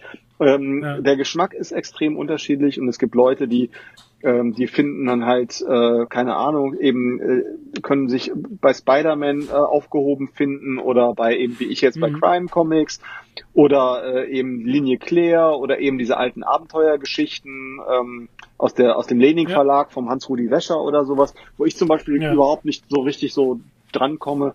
Aber ich finde das gut und ich finde, das ist auch schön, wenn, wenn du dich mit so Leuten auf den Festivals, die es ja leider aktuell nicht gibt, unterhalten kannst und man so merkt, mhm. man teilt eben diese Leidenschaft. Und die erzählen dir dann, wie es dann war, als sie dann damals Nick der Weltraumfahrer zum ersten Mal für sich so entdeckt haben. Und dann fühlst du dich daran erinnert, wie du damals an der Tanke Lucky Luke gekauft hast. Also ich finde das toll. Das ist schön, ja. Das ist, ist, ist eine schöne Anekdote, ja. Das ist also, echt toll. Ja, so ist das. Hast du einen Lieblingscomic eigentlich, wo du sagen würdest, das ist jetzt mein, den möchte ich mit auf eine Insel nehmen? Boah. Ja, naja, ist schwierig. Also ist tatsächlich echt schwierig. Ähm, da, also, ja, leider müsst ihr ein paar mitnehmen. Weil, also, einer der Comics, die ich auch immer gerne empfehlen würde, wäre so Black Set zum Beispiel. Black Set ist für mich ein Comic, den, den, den sollte man gelesen haben.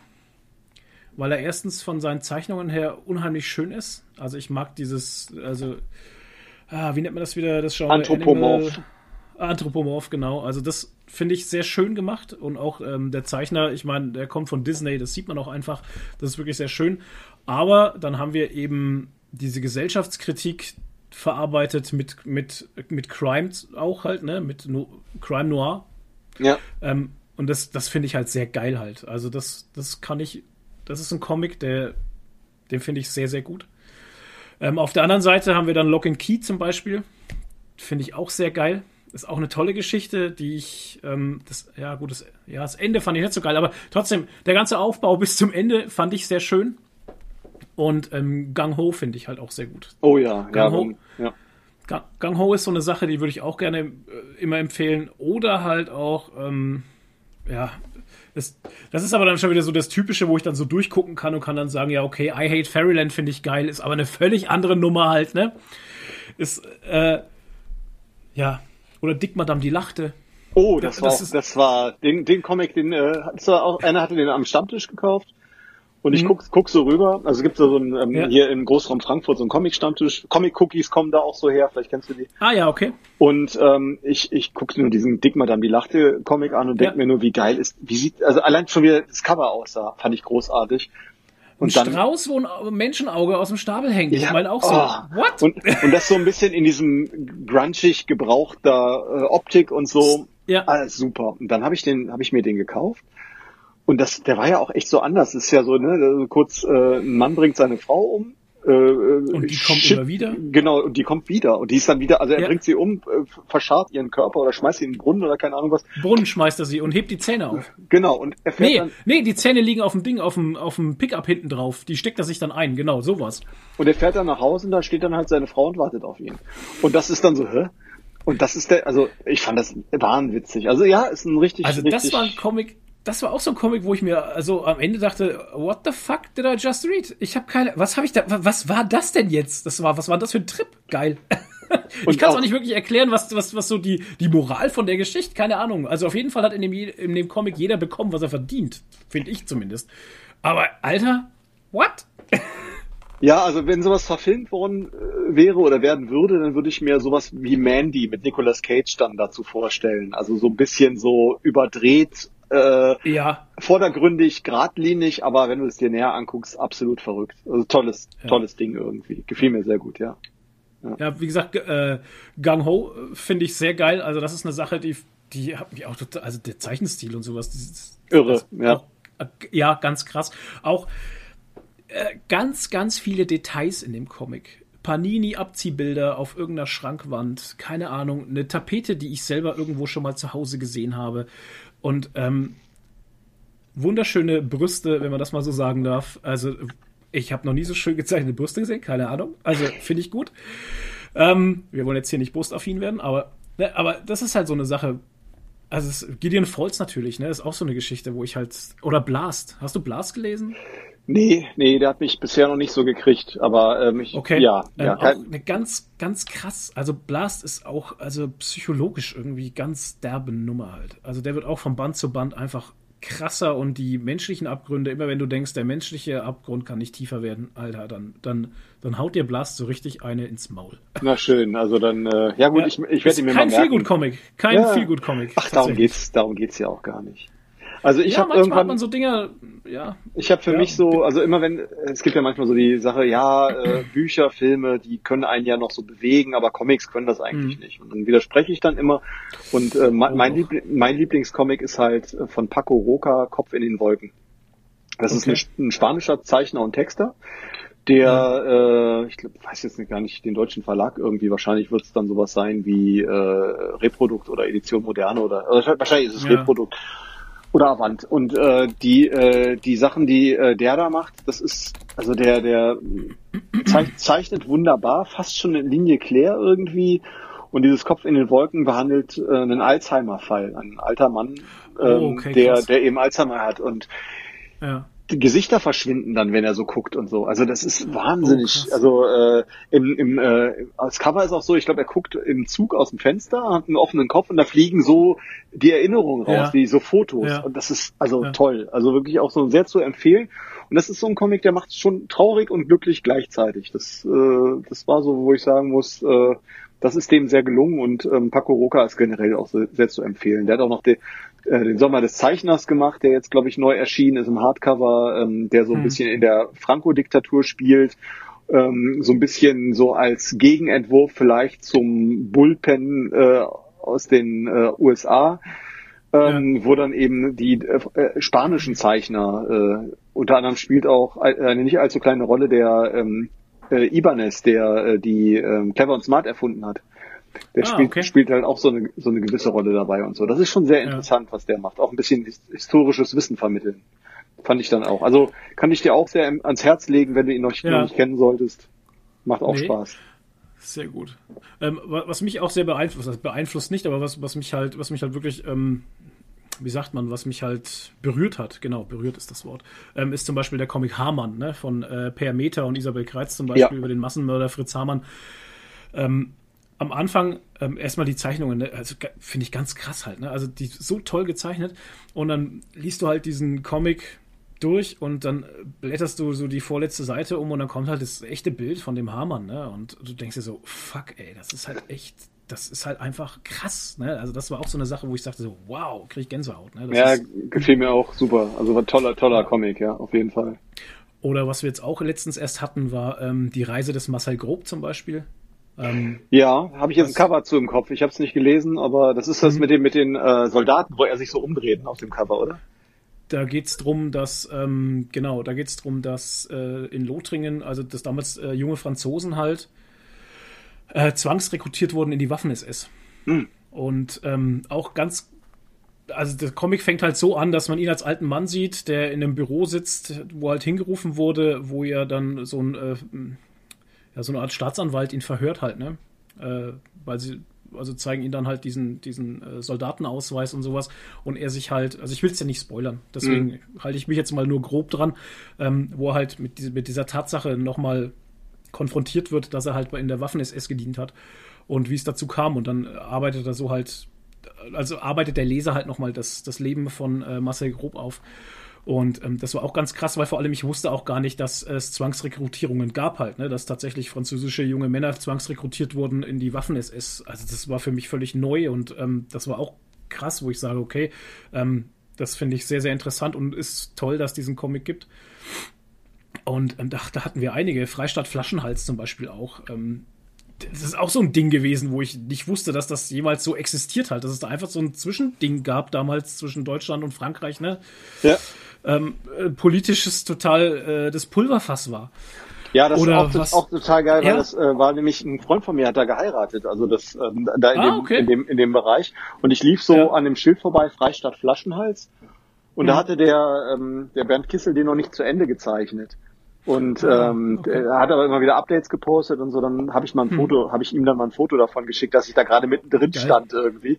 Geil. Total fasziniert. Hätte ich aber auch, ich wäre dran vorbeigegangen, hätte ich das äh, ja hätte ich das von dem Comic nicht gewusst und so. Und das, also es ist halt so, ähm, oder nimm den Comic, ähm, ähm, das ist eine Literaturadaption, im Westen nichts Neues. Der ist ja vor ein paar okay. Jahren auch mal im Splitter Verlag entschieden, ist aber so mehr so eine Bildtextcollage irgendwie.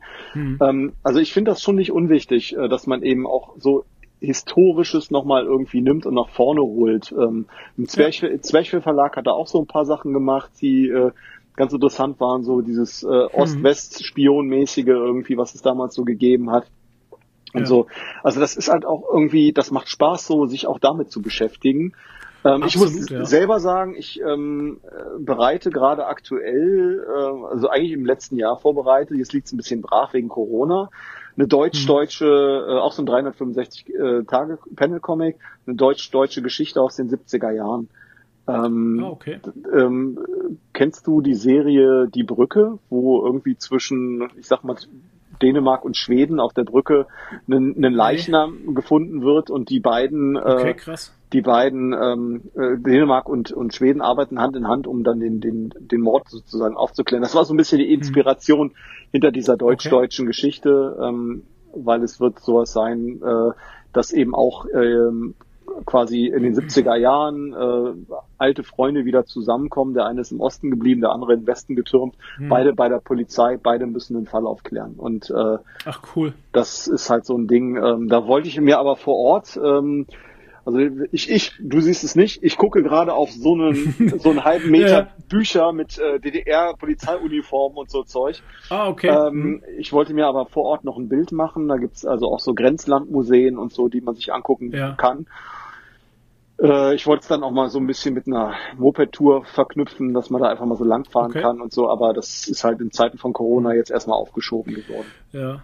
Ja, aber das hört sich richtig cool an. Das hört sich echt geil an. Ja, übernächstes Jahr dann irgendwann. Mal gucken.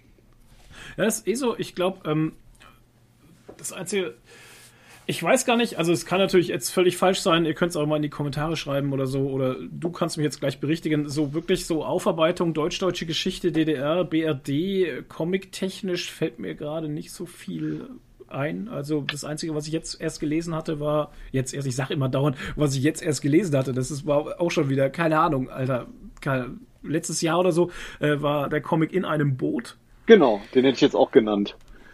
Aber den fand ich halt in der Hinsicht Wir haben aber in der Review, ich fand ihn nicht gut, ich kann es ja sagen, ich habe es in der Review auch gesagt, ich fand ihn tatsächlich nicht so geil, weil für mich war das dann eher so eine Coming-of-Age-Aufarbeitungsgeschichte der Jugend einer, einer Sportlerin halt. Und ähm, für, ich hatte mir was anderes und erhofft einfach, ne, tatsächlich. Und ähm, für mich kam das Thema DDR und das Zusammenführen dieser Sportmannschaften oder sowas, das kam für mich einfach viel zu kurz in der ganzen, in den ganzen Comic und daher fand ich ihn auch gar nicht so geil. Und das Einzige, was vielleicht noch ein bisschen das Thema angeschnitten hatte, aber auch nicht wirklich, das war ähm, Nieder mit Hitler zum Beispiel. Äh, bei Nieder mit Hitler ging es da darum, dass ähm, ein, ein, Pastor von seiner Jugend und Kindheit im Dritten Reich erzählt und wie sie so eine Art kleine ja, Zelle aufgebaut hatten, die, die halt das Regime stürzen wollten, aber dann äh, entdeckt wurden und äh, tatsächlich nur mit sehr viel Glück überlebt haben.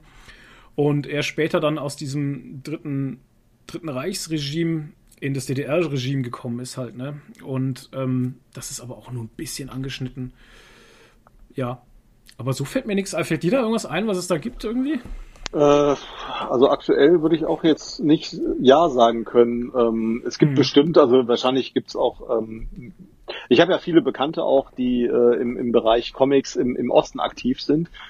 Ähm, und ähm, mich da sicherlich auch irgendwie, also wenn ihr das hört, hören solltet, äh, sagt bitte Bescheid, wenn es da was gibt, weil es würde mich dann auch nochmal interessieren, auch als hm. Recherche, was gab's dann auch schon mal. Äh, damit meine ich jetzt aber auch nicht so ein bisschen DDR-Comic, oder Comics in der DDR, sondern eher Comic, die die DDR thematisieren, wie jetzt der Film ja, genau. äh, Das Leben der andere oder irgendwie sowas.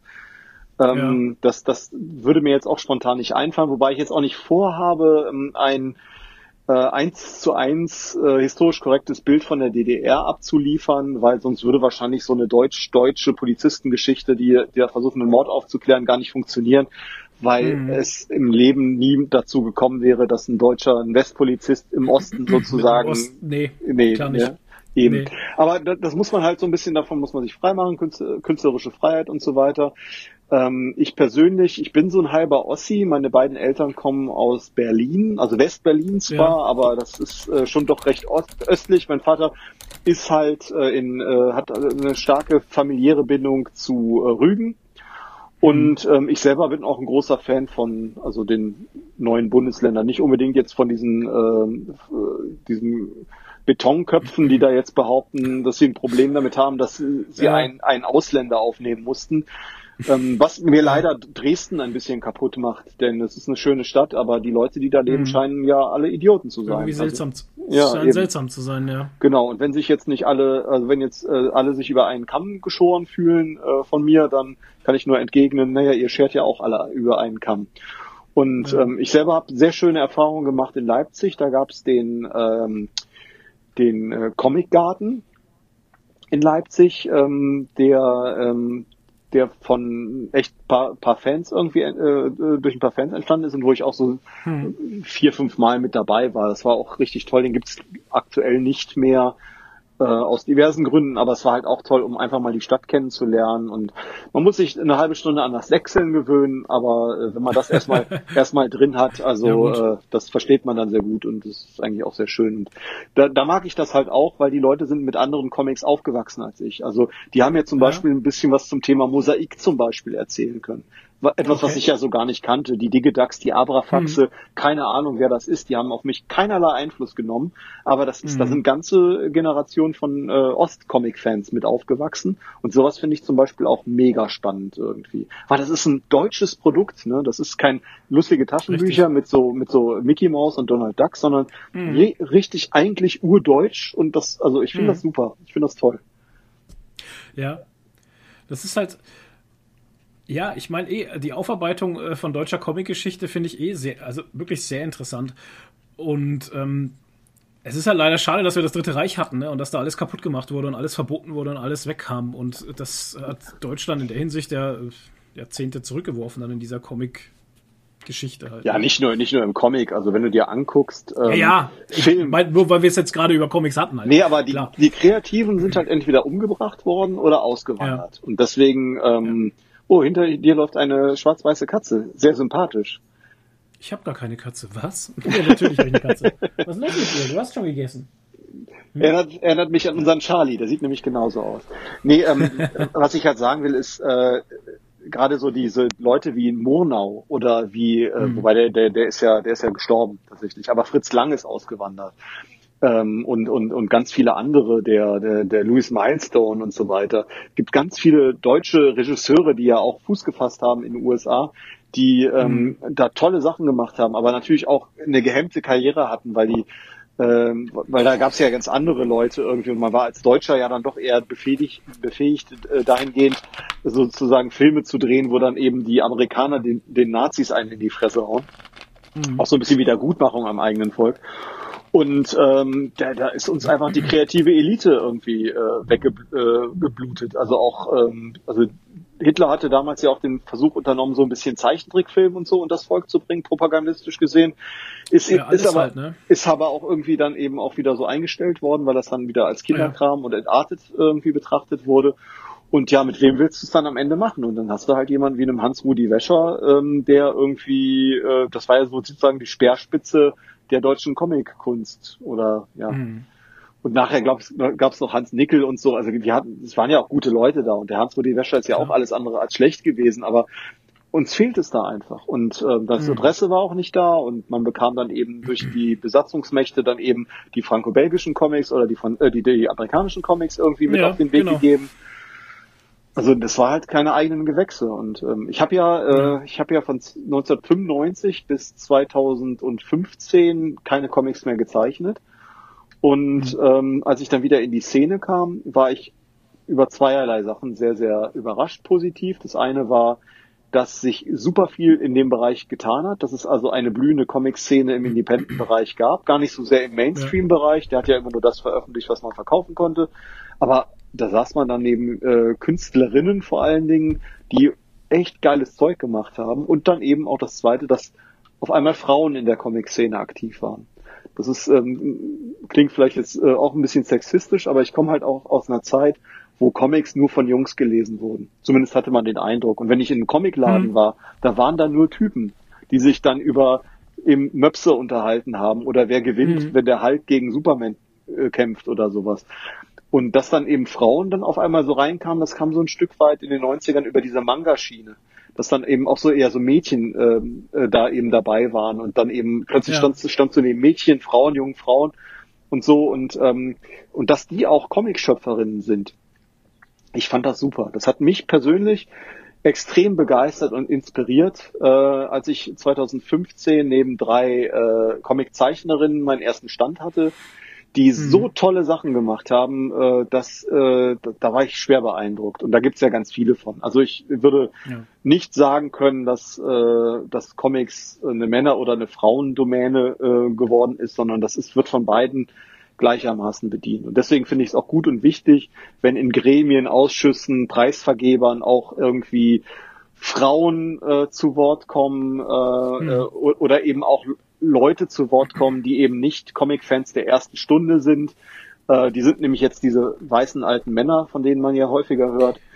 Ähm, das ist so ein bisschen aber auch Revo die Revolution frisst ihre Kinder. Die haben halt seit den 80er Jahren bringen die sich ein und machen ihre Awards und ihre Comics mhm. und ihre, ihre Communities und jetzt sagt man, nee Leute, ihr seid uns eigentlich zu alt, zu männlich und zu weiß. Ähm, und wir ja, brauchen krass. jetzt irgendwie was, was diverseres irgendwie. Und ich kann mir mhm. schon vorstellen, dass das dann natürlich dann den Leuten dann auch irgendwie einen Schlag ins Genick verpasst. Also nach dem Motto, Leute, das ist nicht der Dank, mit dem wir hier rechnen, ne? so ungefähr. Ja, klar. Ja. ja, ja, ich meine, stell dir vor, du machst, äh, keine Ahnung, 20, 30 Jahre das Gleiche irgendwie und das wurde immer angenommen und immer, äh, du hast immer positive Kritik drauf bekommen und auf einmal ein Jahr drauf, wie du schon sagst, kommt dann auf einmal laute Kritik und sagt, ja, so kannst du es aber nicht mehr machen. Ne? Hast du das mit dem Ralf König mitgekriegt, der vor ein paar Jahren so eine Wand angemalt hat in Brüssel? Ja. Und ja, der, der, das wo, das, wo das dann so hieß, das müssten sie jetzt übermalen äh, oder neu machen, mhm. weil da ist ja irgendwie so, da wird sich lustig gemacht über so einen Transgender-Typen. Und da genau. ist der Ralf König aus allen Wolken gefallen und jeder, der ihn kannte, eigentlich mit ihm, weil diese hm. Trümmertunte, die er da gemalt hat, die malt der schon seit den 80er Jahren. Das hat mit Transgender nichts zu tun, sondern das mhm. sind hm. halt so diese schlecht rasierten, äh, keine Ahnung, Karnevals-Transvestiten, äh, die sich mhm. da mal auf irgendeine Party verirren. Und aber da, da, da siehst du, ne, die Revolution frisst in dem Fall ihre Kinder Da haben sich jetzt mhm. andere Leute halt ähm, nicht so abgeholt gefühlt von. Und das ist halt, wie ich finde, auch so eine Sache, da müsste man auch selber mal wieder so ein bisschen Entspannung, entspannt genug sein und sagen, ist jetzt auch mal gut. Ne? Hm. Also klar, man kann, also ich finde es wichtig, dass in solchen Gremien mittlerweile, also ne, man kann ja auch mal abdanken, ne? wenn du 65, 70 Jahre alt bist, hm. kannst du auch mal sagen, ich ja. gebe dieses Zepter weiter an die nächste Generation. Und hm. deswegen finde ich sowas wie zum Beispiel den Ginkgo Award toll, der eben äh, aus der Szene heraus entstanden ist, auch aus dieser ähm, Misslage mit dem E-Com heraus entstanden ist und sich ja. die Mü Mühe macht, jetzt auch äh, Leute irgendwie gerade so ein bisschen diverser anzugehen. Das finde ich irgendwie eine tolle und wichtige Sache. Ähm, genau wie das Gendern in der Sprache. Ich mache es sicherlich hm. nicht und ich werde es auch nicht in meinen Comics machen. Aber ähm, das hat, äh, hat sicherlich auch die Gründe, dass ich ein alter weißer Mann bin. Aha. Äh, Ach aber, so. Mhm. aber das ist halt auch eine Sprache, die so nicht gesprochen wird. Aber ich finde es halt wichtig, zum Beispiel, ich, was ich, wo ich es verwende, ist in öffentlichen Anschreiben oder sowas. Und da finde ich es dann auch eben wichtig. Oder also ich finde es halt einfach überholt zu sagen, ja, ihr Frauen, ihr könnt euch äh, mitgemeint fühlen. Das finde ich irgendwie, das, da mache ich es mir dann irgendwie zu einfach irgendwie. Hm. Und gehe ja auch auf Facebook in so Gespräche rein oder Diskussionen rein, wenn wieder jemand vom Thema ablenkt, so nach dem Motto, ja, ja. toll, toll, dass irgendwie Corona-Intensivstationen überbelegt sind und Triage und so, aber da wurde ja schon im, im, im, im Artikel gegendert, das kann ich ja jetzt sowieso alles nicht mehr ernst nehmen. Das wird ja auch gerne gemacht, ne? Das heißt, es ist mir auch schon sehr häufig aufgefallen, dass, dass man, dass man ganz schnell irgendwie versucht, in solchen Gesprächen, also gerade auf Facebook und sowas, ähm, ein anderes, schlimmeres Problem darzustellen, gell?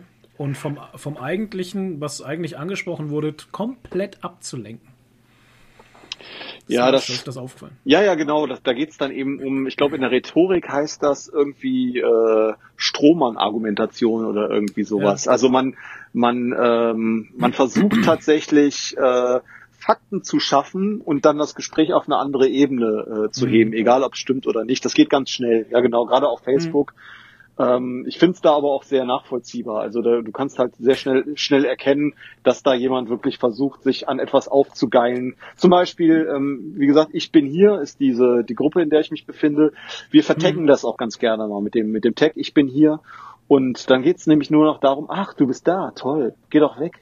Also ne, dann, ist, dann, dann geht's nur, ach, die, okay. ich, die Ich bin hier Sekte ist wieder da oder so. Dann geht's wirklich oh nur so darum, da wird halt, halt ja. irgendwie versucht, die, ähm, dieses, diese, diese äh, Gemeinschaft wieder ins in Misskredit zu bringen. Und das ist halt auch sehr schnell durchschaubar, weil es halt, ja. es geht nie, es geht nie um die Argumentation, es geht nie um Fakten, ja. darum geht's ja nie. Sondern es geht einfach nur darum, dass man jetzt gerade unglücklich ist und etwas äh, irgendwie in die Tastatur kotzen möchte. Und äh, ähm, es gibt Menschen, die dann eben sowas sagen wie, ich hasse dieses Gendern, weil ich bin nämlich, ich muss mich wieder ändern.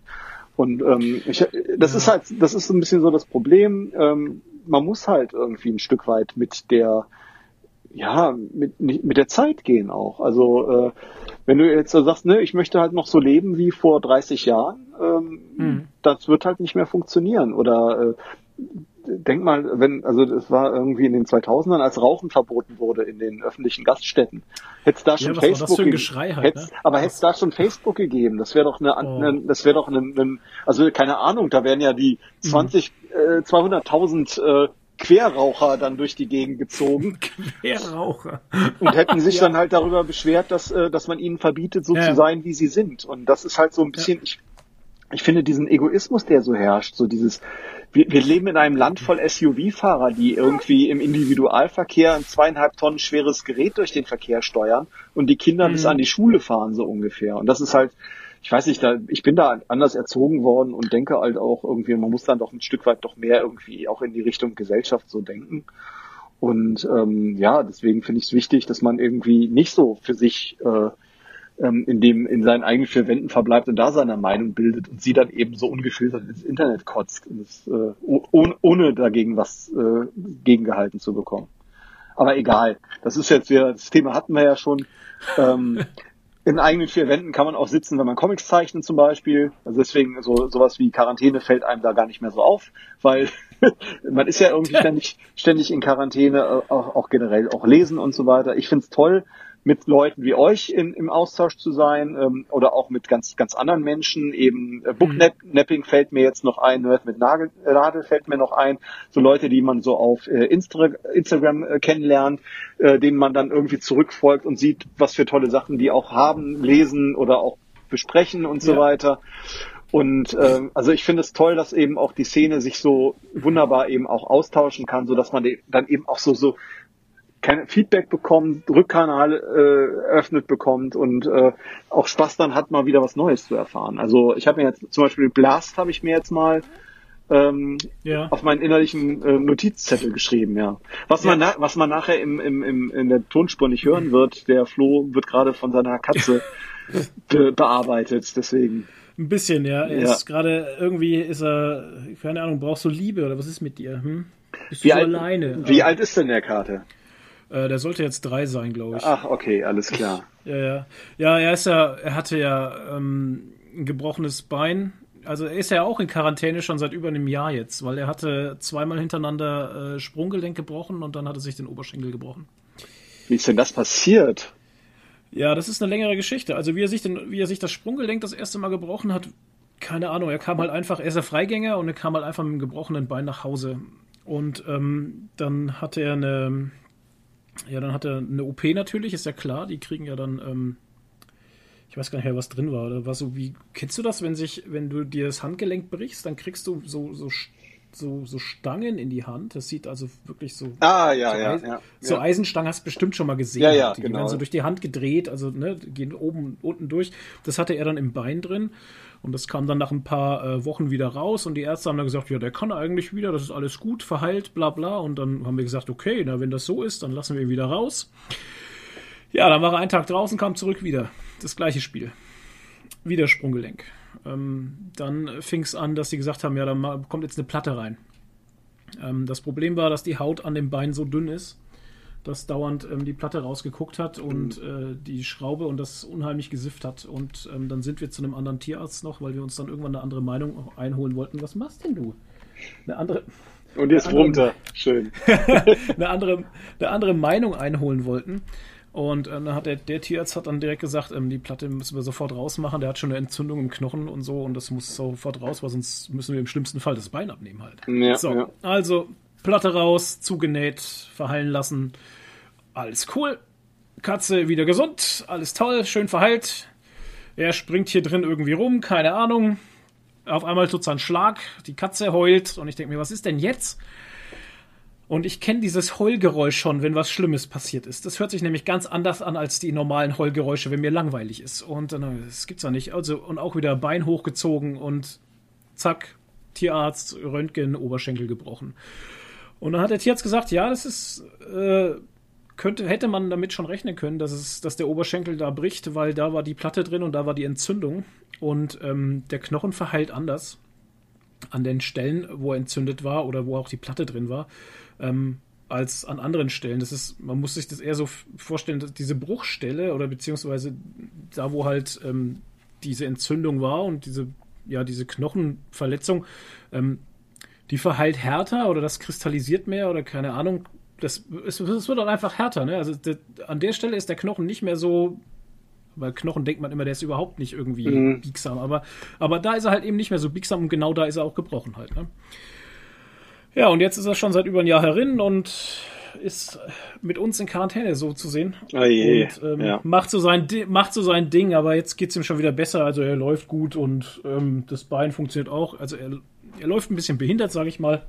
Also ja. man, man, man sieht es ihm einfach an, dass mit dem Bein irgendwas war. Aber ähm, er ist schmerzfrei und spielt viel, frisst und mault und ja, macht Katzen. Ja. Du, mir ist gerade ja. mein, mein, mein äh, Bluetooth-Kopfhörer hat mir gerade signalisiert, dass er gleich keinen Saft mehr hat. Vielleicht machst du gerade noch eine Abmoderation und dann erzähle ich ja, dir gerne nochmal was über unsere Katze, denn wir haben letztes Jahr auch so eine Leidensgeschichte hinter uns gebracht. Ja, schade für euch jetzt alle, weil wir hören jetzt dann auf, weil ich wollte nämlich auch noch fragen, hast du Deutschland 83 gesehen, die Serie? Aber das machen wir ein anderes Mal. Die Antwort Und, wäre aber ja gewesen, ja. Okay, ja. Ähm, dann würde ich sagen, äh, erstmal dir vielen Dank, dass du äh, Zeit hattest. Ähm, danke für das tolle Gespräch, hat mir unheimlich viel Spaß gemacht. Wir hören uns und sehen uns hoffentlich wieder, wenn der, Ar wenn der Achim Zeit hat. Ähm, über die ähm, Schwermetall. Und ich würde sagen, du als Gast sagst als letztes auf Wiedersehen und äh, wir verabschieden uns. Ja, vielen, vielen Dank. Hat mir sehr großen Spaß gemacht. Das Themenspektrum war ja gewaltig und äh, ich hoffe, ihr hattet Spaß beim Zuhören. Ich hatte auf jeden Fall Spaß beim Labern. In diesem Sinne, haut rein und immer schön Comics lesen.